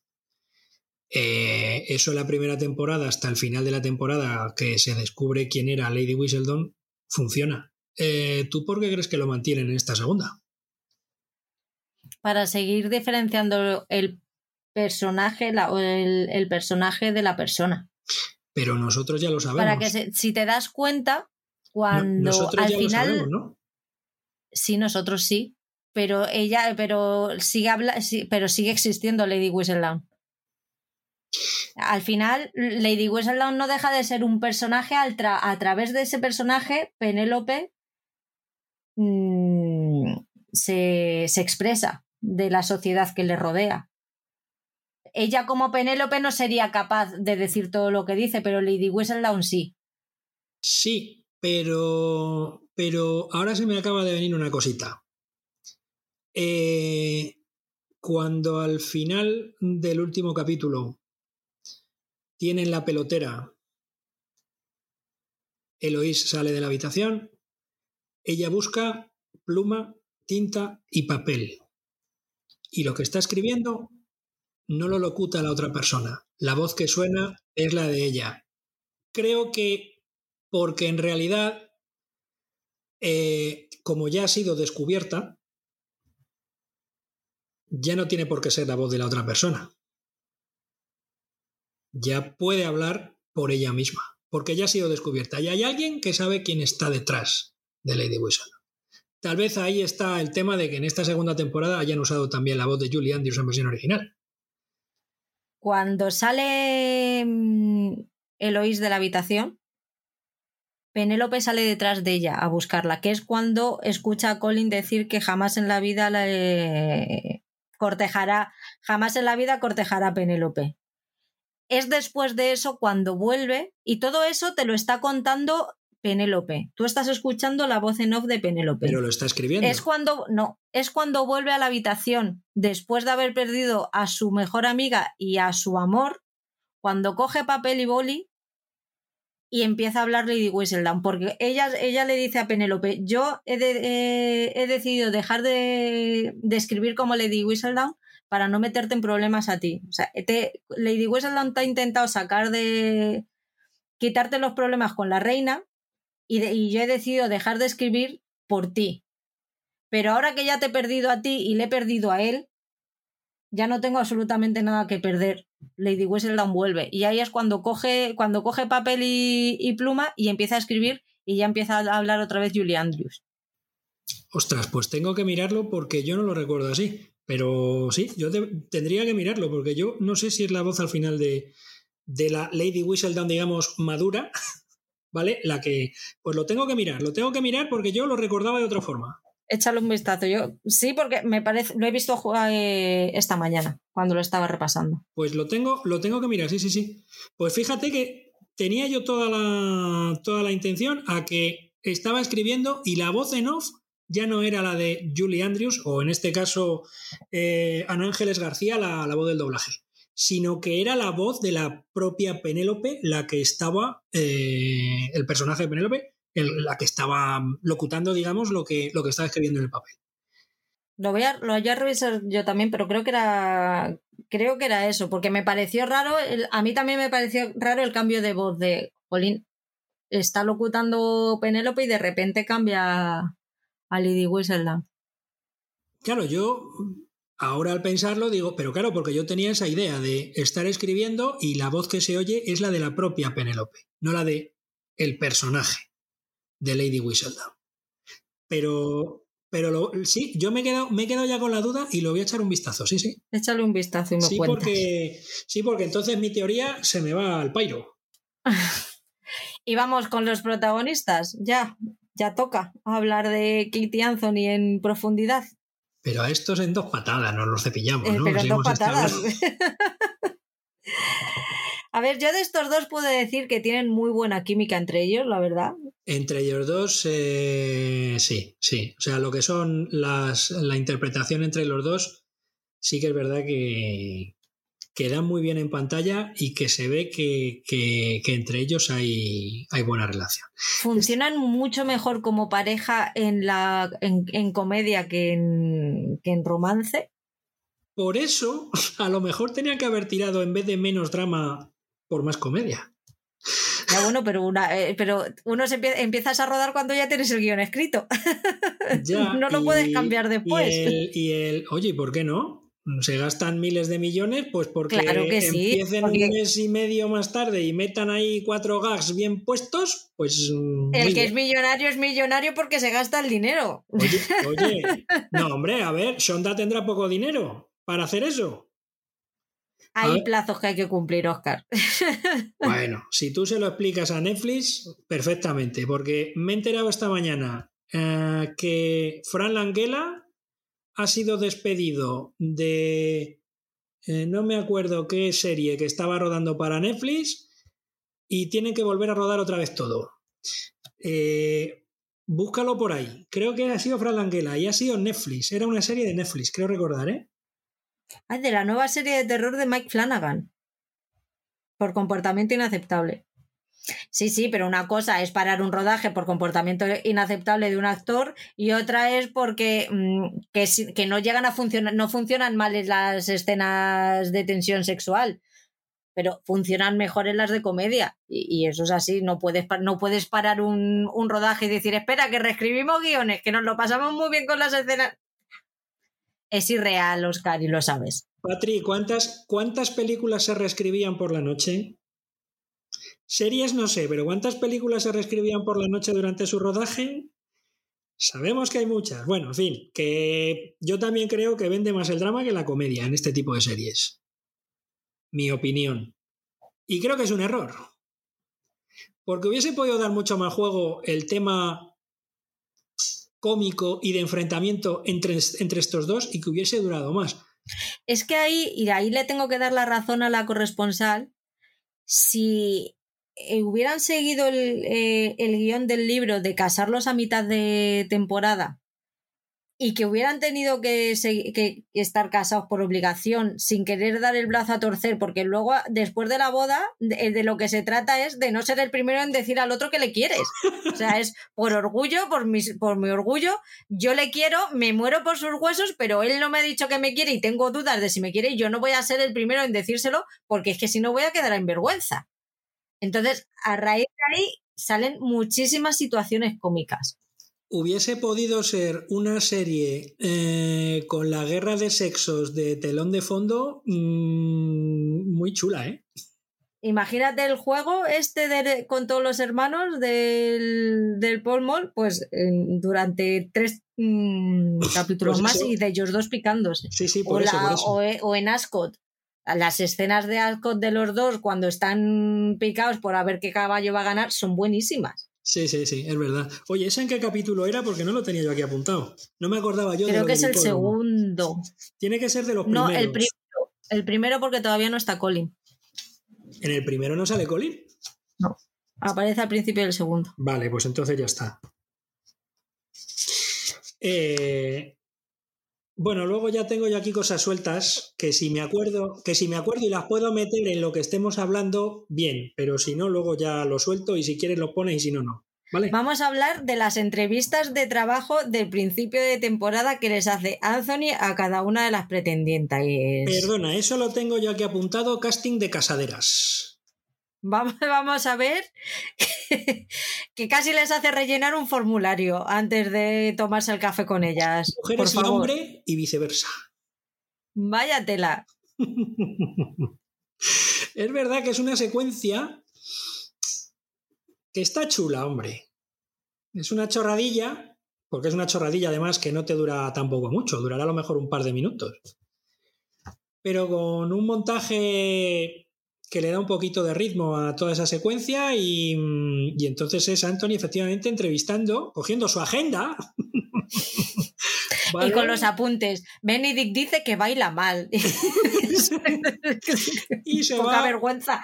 Tenéis los dos, cabrones. Y se va entrevistando con, con las niñas casaderas, efectivamente, con las solteras casaderas. Sí, tengo que reconocerte que es una, es una secuencia, bueno, que tiene su, tiene su puntillo, sí es verdad, tiene su puntillo. El trauma de, con la muerte del padre y la conversación que tiene con la madre de después de pues que ella le dice que le pide perdón por no haber estado, por haberle cargado a él con toda la responsabilidad cuando él no estaba preparado por, por edad y por vivencias. Pero es que además, mm, si no recuerdo mal, eh, la madre estaba embarazada entonces, claro, evidentemente la madre, eh, que es un momento también muy dramático, ¿no? Eh, que prácticamente deja en sus manos la vida de su madre. Eh, cuando su madre va a dar a luz. Sí, sí, sí. Ah, es. Eso me parece. eso está en el capítulo 3, me parece, en el capítulo 3. Padre muere por picadura de abeja. Que, es la madre la que dice, pero que, él no puede decidir esto, si es que él ha nacido en esta cama, es un niño de la, de la relación de Kate y Anthony, pues es un poco lo que hemos hablado. ¿Er, ¿Era necesario más sexo? Para mí no. Yo creo que lo que querían contar está bien contado con, con lo que hay y no, no me ha faltado, a mí por lo menos no me ha faltado sexo. Quizás me han faltado más momentos de ellos juntos, más besos, mm, momentos más distendidos entre ellos, porque al final llega un momento en el que eh, prácticamente no han tenido un momento de, paz, o sea, han pasado de odiarse a de repente ya, mm, sí, que mientras te odiabas te has, te has enamorado y no puedes vivir sin esa persona, pero hostia, tío, te vas a casar con una persona con la que no has sonreído ni una sola vez. Es todo tensión que al final en el capítulo 9 se desata. Y ya está. Entonces, toda esa tensión, no ha habido momento. Bueno, hay un momento de, desfogue con el beso que se dan. Eh, no me acuerdo en qué capítulo lo he dicho. En el 6. Pero lo gordo, gordo, ya en la tensión desatada es en el séptimo, me parece. En el 7, en el 7. Mm. Discusión y coyunda, sí. Luego hago varias preguntas al respecto. Sale Kate de la casa y se va a dar una vuelta y se va como al templete ese, que hay una mesa y tal, y hay un puto candelabro encendido. ¿No te fijaste? No. Hay un puto candelabro encendido encima de la mesa y yo diciendo, ¿y ese candelabro? Si la gente está dentro de la casa, ¿qué cojones hace encendido ese candelabro ahí? Que me estoy imaginando al sirviente si ha visto que sale corriendo alguien diciendo me voy a ir a encender el candelabro. A ver si va a venir por aquí. Efectivamente, claro que van por ahí. Necesitan el candelabro porque luego llega la coyunda y necesitan iluminación para que haya por lo menos algo que se vean los cuerpos sudorosos moverse. Ah, moverse al son de una canción moderna eh, Sí, moderna. no es de Bach, no. Es una canción que se llama How Deep Is Your Love. Sí, esta la cantaba yo en el trabajo. How Deep Is Your Love. Una versión para cuarteto de cuerda. Luego hablamos de las canciones que suenan de versión de versiones de canciones modernas. Están, bueno, también, sí. La verdad es que eso está chulo. Hay, alguna, hay algunas que salvan los muebles solo, ¿eh? Hay alguna versión. La de How Deep Is Your Love no me parece mala versión. Lo que pasa es que la canción, en cuanto a notas, es muy monótona. Eh, porque es más. Eh, la electrónica que tiene por detrás y demás, y la voz de la chica que canta la, letra. Entonces, ese tipo de cosas, aunque la transcribas de manera orquestal o instrumental, perdón, pues es muy jodido. Pero hay canciones muy curiosas. Cuando, como en el primer capítulo, que de repente me pongo a cantar yo. Eh, I'm a material girl in a material world. Y yo diciendo, pero que estoy cantando esto. Porque es la canción. Madonna, Madonna, Madonna. volviendo un momentito, volviendo un momentito ahí al senador, a ti te llama, te llama la atención el candelabro, pero yo dije, ¿de dónde coño han sacado la cama?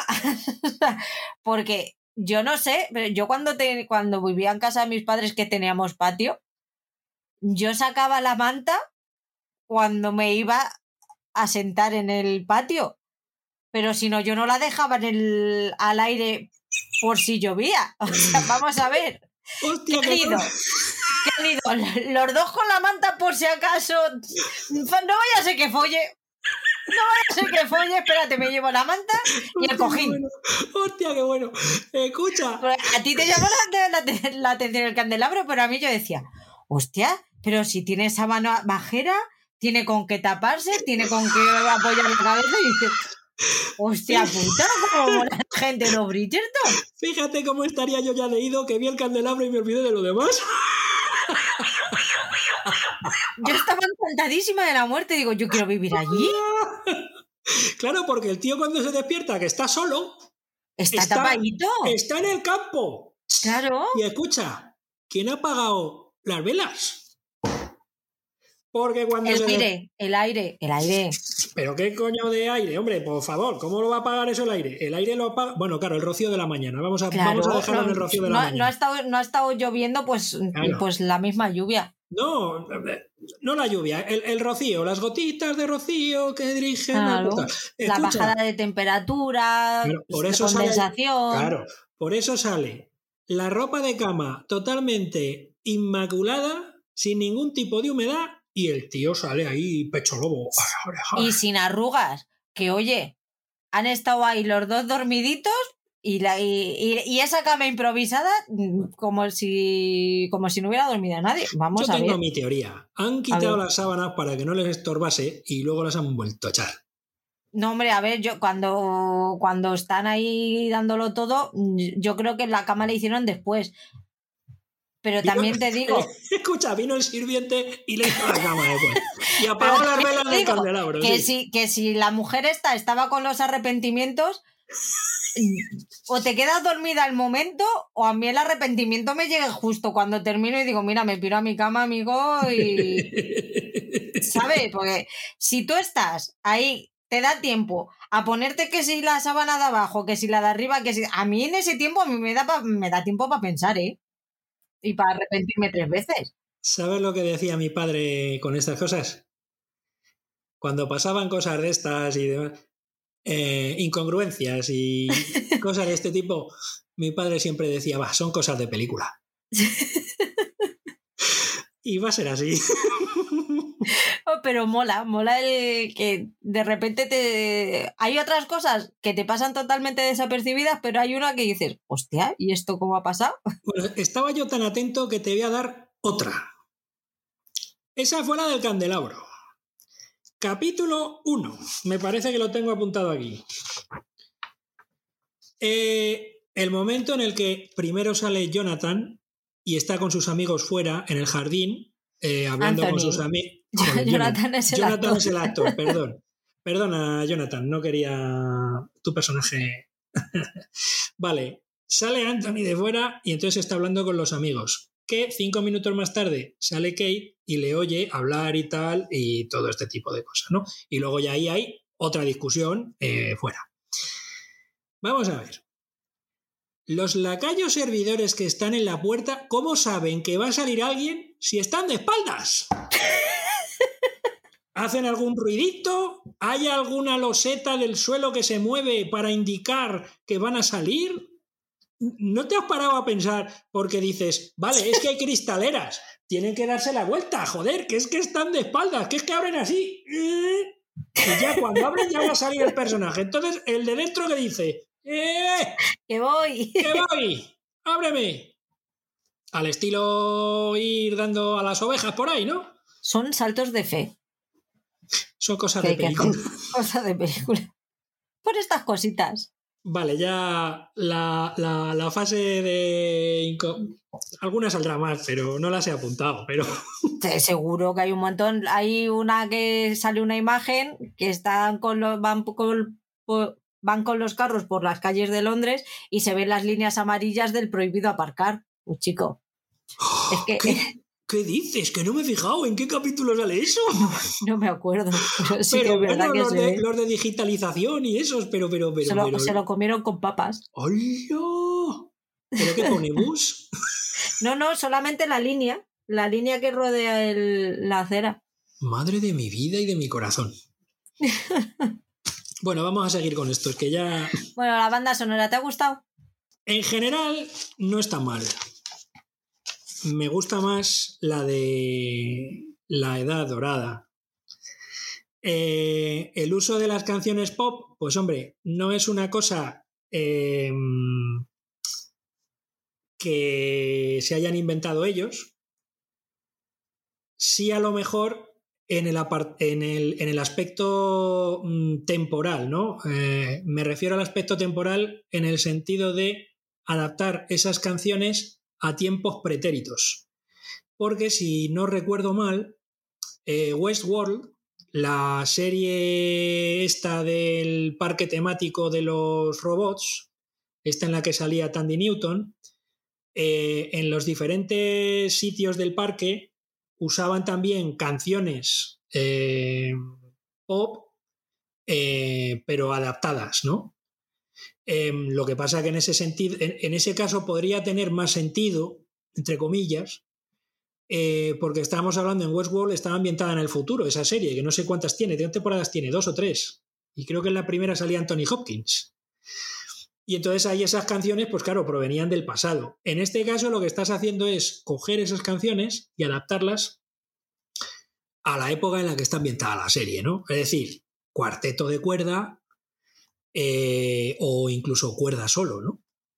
Eh, aparte de Madonna y de, y de mm, esta de How Deep Is Your Love, eh, pues creo que también suena una canción de Harry Styles. Normalmente estas canciones suelen sonar en bailes, ¿no?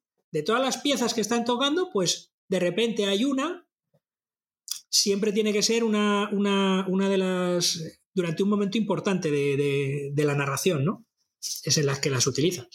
Pues claro, yo estaba pensando en, la coyunda que estaban poniendo How Deep Is Your Love y yo estaba pensando, oh, qué metáfora, macho. O sea, es Ani Fernando Esteso y Andrés Pajares, colega. O sea, ¡guau! ¡Qué buena! Está la de Breaking Ball de Miley Cyrus. De Miley Cyrus también, efectivamente. Em, si metéis canciones pop en los Bridgerton, en, en cualquier buscador, os van a salir varias páginas en las que salen todas las canciones. ¿eh? En Spotify está la lista. Y en Spotify, eh, eso no lo sabía. En Spotify está la lista de, con las canciones. ¿Las originales o las versiones?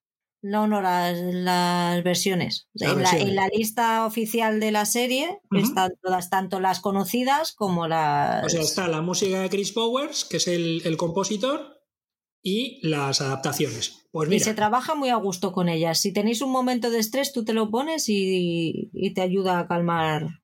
Pues sí, porque básicamente todo es cuerda, ¿no? Mm. No hay viento metal, no hay estridencias, no hay. Nada, lo que había en las, en las, fiestecillas estas de esta gente. Claro. Ay, hablando de fiestas y del último capítulo de incongruencias. Bueno, incongruencias, no sé exactamente. Vamos a ver si, si tú eres capaz de darme una solución a esto. Último baile. Bueno, eso si lo tengo apuntado lo dejamos para el final. Estamos terminando ya. Ah, vale, o sea, vale. Eh, ¿Estamos terminando ya? Sí. Vale. Em, en el último baile, ¿no? Donde ya se ponen a bailar em, Anthony Kate. Anthony Kate y suena. Ahí es donde suena el Breaking, Breaking Ball. Ball, sí. Vale, sí. Ah, que es que lo tengo en la otra página. Estoy buscando en el capítulo 7 y es el capítulo 8. Vale, sale. eh, es el baile en casa de, la, de, la, de los Featherington, ¿no? Eh, donde Lois descubre que Penélope es Lady, Win, eh, Lady Wind Whistledown, donde Colin descubre al minero farsante. Vale. Donde en el jardín hay una cosa que a mí me mola mucho. bueno, me mola, entre comillas. Me quedo yo obnubilado con las secuencias estas en las que hay un personaje que está mirando al infinito y sale otro y ya se entabla un diálogo. ¿No te parece curioso? Está Kate como mirando para allá, a lo lejos. No sé qué cojones estarán mirando, si Andrómeda o, o el árbol y pajarito que está en aquel árbol. Y sale, lo, pero así, ¿sabes? De esto de, pero en este caso me refiero a Kate y Anthony cuando hablan fuera en el jardín, pero que puede ser extrapolable a cualquier otra película en la que hay o se va a entablar un diálogo entre dos personajes y hay uno que está fuera sin hacer nada, apoyado o mirando para un lado o mirando para el otro y está así como mirando al infinito, que no se sabe qué coño está pensando. Vale, eso por una parte. Y por Eso lo hacen mucho en New Amsterdam, Sí. Claro, porque dices, oye, es en que la sal- azotea del hospital. claro, me he salido a echar un cigarro. Pues hombre, yo entiendo que estés ahí echándote cigarro y tal, pues bien. Pero es, es que además es que estoy viendo la primera imagen de, de esa secuencia y está ella así, con los brazos recogidos, así como en el. Creo que está como recogidos así, con las manos juntas así abajo, por debajo del pecho, y está mirando para allá. Yo la estaba viendo y estaba diciendo, como no haga ruido, le va a dar un susto que le va a dar una hostia. Es eso de hola. Digo, a mí me haces eso, no haces ruido y la hostia que te llevas.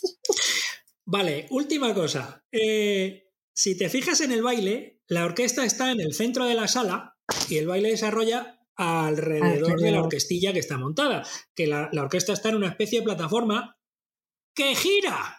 ¿Cómo cojones gira esa puta plataforma? ¿Alguien me lo explica? Porque yo no veo ningún cable, no veo ningún mecanismo en el suelo, no veo nada para que eso se esté moviendo. ¿Alguien me lo puede explicar? Tiene a dos sirvientes debajo, dándole a la manivela. Pero ¿qué me estás contando ya? Es que, bueno, en fin, que son ideas de olla mía, pero que me resultó muy gracioso que, claro, están así bailando, pero y le digo yo a, a la corresponsal, digo, pero, pero eso se está moviendo, digo, ¿la orquesta se está moviendo?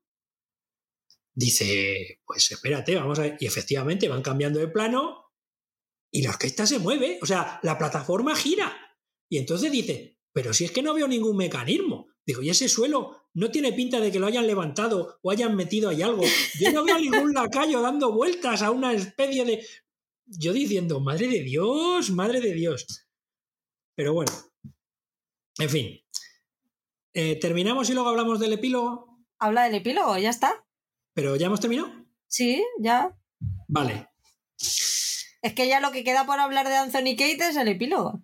Me gusta que no me. que ay, se me ha quedado en el tintero, en el tintero antes. Cuando hablan Penélope y, y Eloís de Eloís que se está enamorando de Cío. Cuando, se, cuando le dice que sí, que le pregunta Eloís a Penélope, pero tú, la, tú has vivido esto y ella dice que no y mira a Colin de reojo y tal. Una de las cosas que le dice Penélope a Eloís, ten cuidado, dice, sabes que no se nos permite enamorarnos ni estar con personas de una clase inferior, tal. Mira a la señora, a la señora Sarma cómo le fue. Porque eso es, algo también a lo que se, en lo que se hace alusión muchas veces a lo largo de la, de la temporada, es el fíjate cómo cayó, cómo caí en desgracia por enamorarme, no solo por enamorarme, sino por luchar por estar con la persona con la que yo quería, que era una persona de posición mucho más baja que la mía. Y ya no solo era una persona, era un hombre, porque si es el hombre el que se casa con la mujer de posición más baja, se puede arreglar, pero al contrario, no hay arreglo posible. Em, pues mira, tengo aquí apuntado cuando ocurre lo del capítulo 3. Eh, evidentemente creo que la escena de la abeja en la serie, aun siendo, no es o no parece tan importante como la escena de la abeja en el libro. Porque en el libro desencadena lo más grande. Sin embargo, aquí en la serie se limita a ser pues un punto ahí que yo voy a cogerlo desde el punto de vista metafórico y ser bien pensante y tomar la picadura de la abeja como la picadura del amor, donde ya se revientan eh, el... Voy a, es que estoy intentando decirlo de manera poética, pero no se me va a donde se revienta la presa del amor y este fluye a lo largo de ellos, a través de ellos dos, ¿no? Entonces, ¿Qué, poeta hemos perdido contigo? Esa picadura. Si quieres ver lotería. Entonces es un poco las dos cosas, ¿no? Eh, tengo aquí apuntado el picor del amor, ¿verdad? Esa picadura de abeja. Como me ha picado el bichito. No que te pique el mejillón, que eso es otra cosa. No, las mariposas. Las mariposas en el estómago no. La, picadura, de La picadura del amor. Como Cupido cuando se tira su. Iba a decir, cuando se tira, no, cuando tira sus flechas. Pues esto es igual. Aquí en vez de haber Cupido, la abeja cumple la función de Cupido. Espero que lo hayan hecho con esta idea porque si no estoy haciendo aquí un ridículo espantoso y entonces es una cosa mía de horrible, ¿no? Pero sí que es verdad que una escena emblemática o una, una cosa, un, momento tan emblemático del libro, que en el libro sí que provoca una auténtica revolución, en la serie no lo provoque tanto. Entonces, yo me he tirado a esa interpretación, porque realmente, si no es por esa interpretación, mm, no tiene sentido. La abeja que la pique o no la pique, pues no tiene, no tiene mucho sentido. Más que el que al señor Anthony Bridgerton le den los siete males, claro. A eso le unes también el, comentario de Duina de no, lo que yo pensaba que el problema era que no estaba enamorado, que no se estaba enamorando de mí, pero es que se tiene que enamorar de ti y tú, pero vamos a ver. que me está, que me estoy poniendo roja hasta yo.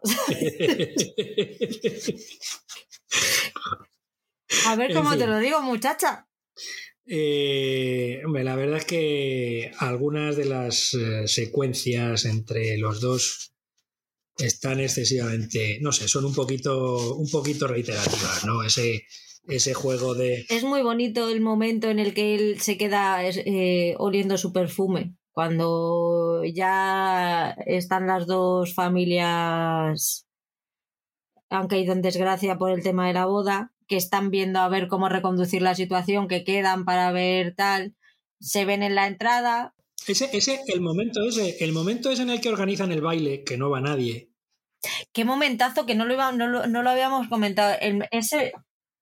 Es un momento muy divertido y, muy eh, optimista y muy alegre ese baile que se marcan ahí, eh, donde sí, tú has comentado que bajan, yo creo que lo has comentado de pasada un Sí, y Gregory que bajan a bailar con ellos, bailan todos en, familia. Sí, que es un suspiro lo que dura, porque cuando termina la música, luego ya al final cada uno se, se va por su lado, pero es, es un momento en el que se unen todos y son dos minutos en los que les importa una mierda lo que piensen los demás de ellos, básicamente y se sueltan y dejan de las convenciones sociales al lado y se lo pasan bien y están preocupados solo por pasárselo bien. Y otro momentazo que tampoco quiero dejar pasar es el cuando va la madre de Anthony Violet a decirle que Kate se ha despertado, la reacción de él, me quito ese peso, todo el miedo que estaba soportando se ha ido, no soy capaz de, y me, cojo la cara porque no sé cómo gestionar esto. El, sé que la tenía que haber ido a ver, la quiero, pero el, el miedo me puede. ¿cómo, tengo, ¿Cómo puedo ver cómo puedo gestionar yo todo esto? Que es luego que desemboca en la conversación con su madre, que le pide perdón, de sé que has eh, que he puesto sobre tus hombros mucha más responsabilidad de la que merecías. Porque recordemos que Kate está en la cama porque por estas desgracias del destino y de este tipo de historias, otro tópico donde los haya, esta mujer sale a caballo. Creo que estaba, estaba lloviendo, creo que sí, ¿no? ¿Estaba cayendo agua o ya no lo recuerdo? Con una lluvia atroz y entonces sale el perseguidor. Ay, ¿dónde vas, Kate? No te vayas, no ven para acá, no te vayas. Y entonces, claro, ella, lo bien que saltó el la, primera, mata con el caballo cuando se conocen, ¿verdad? Que ellos se conocen, recordemos, en un paseo de él que va por ahí y entonces ve a una señorita que va en un caballo y se pone a perseguirla.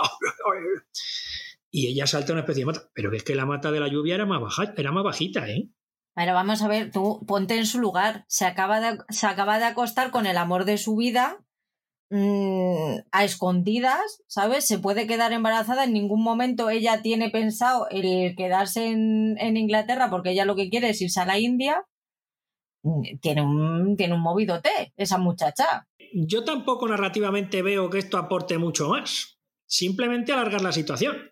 Pero bueno, ahí está. Llenamos cuarto de hora, 20 minutos de diálogos y ya está. Yo creo que lo han hecho porque Kate no puede, o sea, no iba con el personaje el que después, el que ella se acostara, el que ella se casara con él porque se han acostado. No, ese, ese no podía ser el motivo. Entonces, tenían que darle la vuelta a la situación otra vez para poder llegar a la petición de matrimonio sin que fuera porque mm, tengo que salvar tu honor porque nos hemos acostado y ya no y te he robado tu virtud. Madre mía, es que yo en el siglo XIX lo hubiera pasado fatal. Sí, ya lo decía, creo que en el primer capítulo, antes justo de los créditos del principio, eh, ya se lo dijo Penélope, creo, al personaje de Jonathan, justo antes de que salgan los créditos de los Bridgerton en el primer capítulo. Le dice, vas a necesitar suerte esta temporada. ¿Penélope?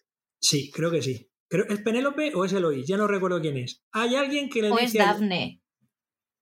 ¿Es Dafne? Creo que es Dafne. No lo sé. Sí, es, es Dafne porque ahí apunté, puse yo en mis notas. Dafne le pasa el, testigo, a Anthony. Pues efectivamente, le pasa el testigo, le dice, vas a necesitar suerte esta temporada. Efectivamente, creo que sí que era Dafne. No tenía ya apuntado quién era, ¿eh? o sea que no. Apunté la frase, pero no apunté quién la dijo. Em, y curioso también eh, cuando al principio, también en este primer capítulo, cuando vuelve otra vez el, pasquín de Lady eh, Whistledown, hay un montaje eh, con planos de Penélope y el diálogo dice me echabais de menos y cuando dice me echabais de menos el plano cambia a un plano de Penélope. Me gustó mucho también esa, esa solución de montaje. Y creo que la serie, sinceramente, tenía que haber terminado con Penélope escribiendo eh, su, lo que está escribiendo, lo que está redactando, eh, después de cuando le rechaza a su amiga, cuando le rechaza a Colin y va a la habitación, coge la tinta, la pluma, el papel, y ahí tenía que haber terminado la, la serie, la segunda temporada. Porque me parece que el epílogo que se ve después es un puto pegote que está hecho ahí para contentar a la gran mayoría. Me parece un epílogo vomitivo, que no aporta nada, que está lleno de, de dulce, mm, de, de azúcar, mm, es que no aporta absolutamente nada. No dice nada, simplemente que para que veamos la situación, digamos, entre que ya se han casado y, y, veamos la situación entre los dos. No sirve para más. O sea, yo ese epílogo lo habría quitado, sinceramente. Opinión mía, ¿eh? Y fíjate lo que son las cosas. Me parece tan pegote que creo que está hecho a posteriori con fotografía adicional para dejar clara la relación y lo bien que se llevan los dos recién casados. No sé si estarás de acuerdo conmigo. Es que siempre intento verle un poco la introducción a la siguiente a la siguiente temporada, pero tampoco porque el epílogo de la del, de la primera temporada también fue totalmente innecesario, o sea, era Daphne dando a luz al, al hijo del duque después de que el duque dijera por activo y por pasivo que no iba a tener hijos. O sea que entonces en la primera temporada también hay un epílogo similar. Sí. Es que además, o sea, tal como va Que tampoco era necesario porque tú apareces en la segunda, te aparece Daphne con un bebé y dices, anda, mira, pues han tenido un niño. Claro, efectivamente. Es que de hecho aquí no aparece. Aquí solamente aparece Daphne, ¿no? No, no, el niño también. Joder, pues qué sería visto yo. Al principio aparece como bebé y justo en el epílogo aparece ya dando sus primeros pasos. Madre mía. Justo antes, de que, justo antes de que bajen los vizcondes a jugar. Claro, claro, los vizcondes a jugar al teto. Vamos a jugar al teto. Bueno, a lo que voy. Que se quite mm. el mazo de la muerte. Ya, el mazo de. Uy, el mazo de la muerte. Pero, eh, ¿dices lo del mazo de la muerte en forma metafórica o.? No, coño, lo al, mazo al mazo negro lo llaman el mazo de la muerte, que es el de Anthony, y le revienta los higadillos que se lo quite siempre su queridísima esposa. Bueno, el caso es que creo que es, un epílogo absolutamente innecesario. Y es que cuando veo que termina la música, pum, pum, la música va subiendo, el speech de Penélope mientras está escribiendo y hace chan, digo, joder, qué cojonudo es este final. Y de repente se abre y, aparecen ahí en el campo jugando al pseudo cricket. Los otros ahí arriba que están terminando de dar el lote, que les están esperando abajo para jugar. Digo, ¿pero qué es esto? O sea, y es que parece tan pegote que es que parece que está hecho después de haber hecho el primer montaje y haber dicho, aquí tenemos que dejar claro que estos dos se llevan bien. ¡Pum! Porque no hacen nada más, o sea, primero están arriba, que se están todavía pum, pum, pum, y luego bajan abajo y, y, más que coger el mazo, están cogiendo la maza. O sea... Sí, sí, tiene, no, tiene pinta de que era un epílogo que estaba pensado, ¿eh? Por, por cómo pues fue el epílogo de la primera temporada, Fíjate, es un poco, eh, fíjate, fíjate por todo lo mal que lo han pasado y lo mucho que han sufrido y lo mucho que se han rechazado el uno al otro y fíjate seis meses después de la boda cómo están los dos. Te contesto lo de mi padre, ¿no? Son cosas de película. Pues ponía aquí que teorizáramos sobre las siguientes temporadas, pero yo creo que me he dicho casi todo lo. Vamos, para mí la siguiente temporada va a ser la de Colin y de Penélope, casi sin ninguna duda. ¿Es el, ¿Es el tercer libro? Es el cuarto. El tercero es Benedict, pero yo a Benedict no le veo que haya, que haya tenido una un arco el personaje como para, para protagonizar la tercera temporada. O sea, no ha tenido el recorrido suficiente como para, para tener su propia historia. Ahora, sin embargo, la de Colin y Penélope, ellos están en un punto ya en el que mm, tiene que seguir adelante la historia. O sea, ya tienen que, tienen que cerrarla. Sí, es posible Mm, porque de momento lo que están haciendo es ir adaptando cada libro, pero es posible que ya empiecen a, a mezclar tramas para hacer una línea continua de narración y, no adaptar, o sea, a ver si me explico, eh, que no centren solo la próxima temporada en dos, como ha pasado aquí, que está centrada en el tema de Kate y de Anthony, aunque luego hay historias secundarias alrededor, sino que directamente se metan tema Colin y tema Benedict a la vez? No, en principio lo que, lo que tiene lo que eh, Netflix tiene pensado es hacer una temporada por hermano. Lo que sí que ya se vio en la primera temporada es que la protagonista era Daphne con el duque, pero la trama secundaria que más peso tenía era la de Anthony. Eh, basándonos en eso, en esta segunda temporada los, protagonistas han sido Anthony y Kate, pero la segunda, la segunda trama la trama secundaria que ha tenido más peso han sido la de Colin y Penélope. Seguida por la de Eloís, con lo cual eso me hace pensar que la cuarta temporada va a ser Eloís. Porque si las cosas pasan como yo creo que van a pasar, que no tienen por qué, en el momento en el que Marina se, se suicide es cuando empieza la correspondencia de, de esta papa, de Eloís, con Sir Philip. Y a raíz de ahí, y a raíz de ahí ya surgirá la, la trama de ella. Es mi idea. Y a lo mejor, pues Benedict yo le pondría la quinta. Lo que pasa es que a lo mejor es dejar muy atrás, Benedict. No lo sé. Yo a mí con que, me den la tercera temporada Colin y Penélope y después ya vamos viendo. Bueno, pues a ver si es posible que la tercera temporada ya no tenga que verla. pues muchas gracias por participar y por estar aquí conmigo esta tarde, Oscar. De nada, de nada, por Dios, a mandar.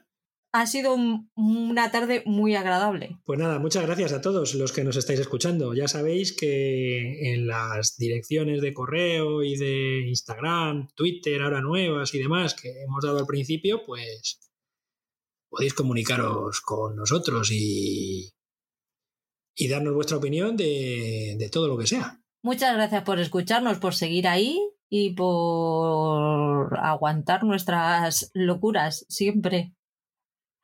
Nos vemos la semana que viene. Muy bien. Un abrazo, un beso a todos. Gracias por escucharnos. Un besito.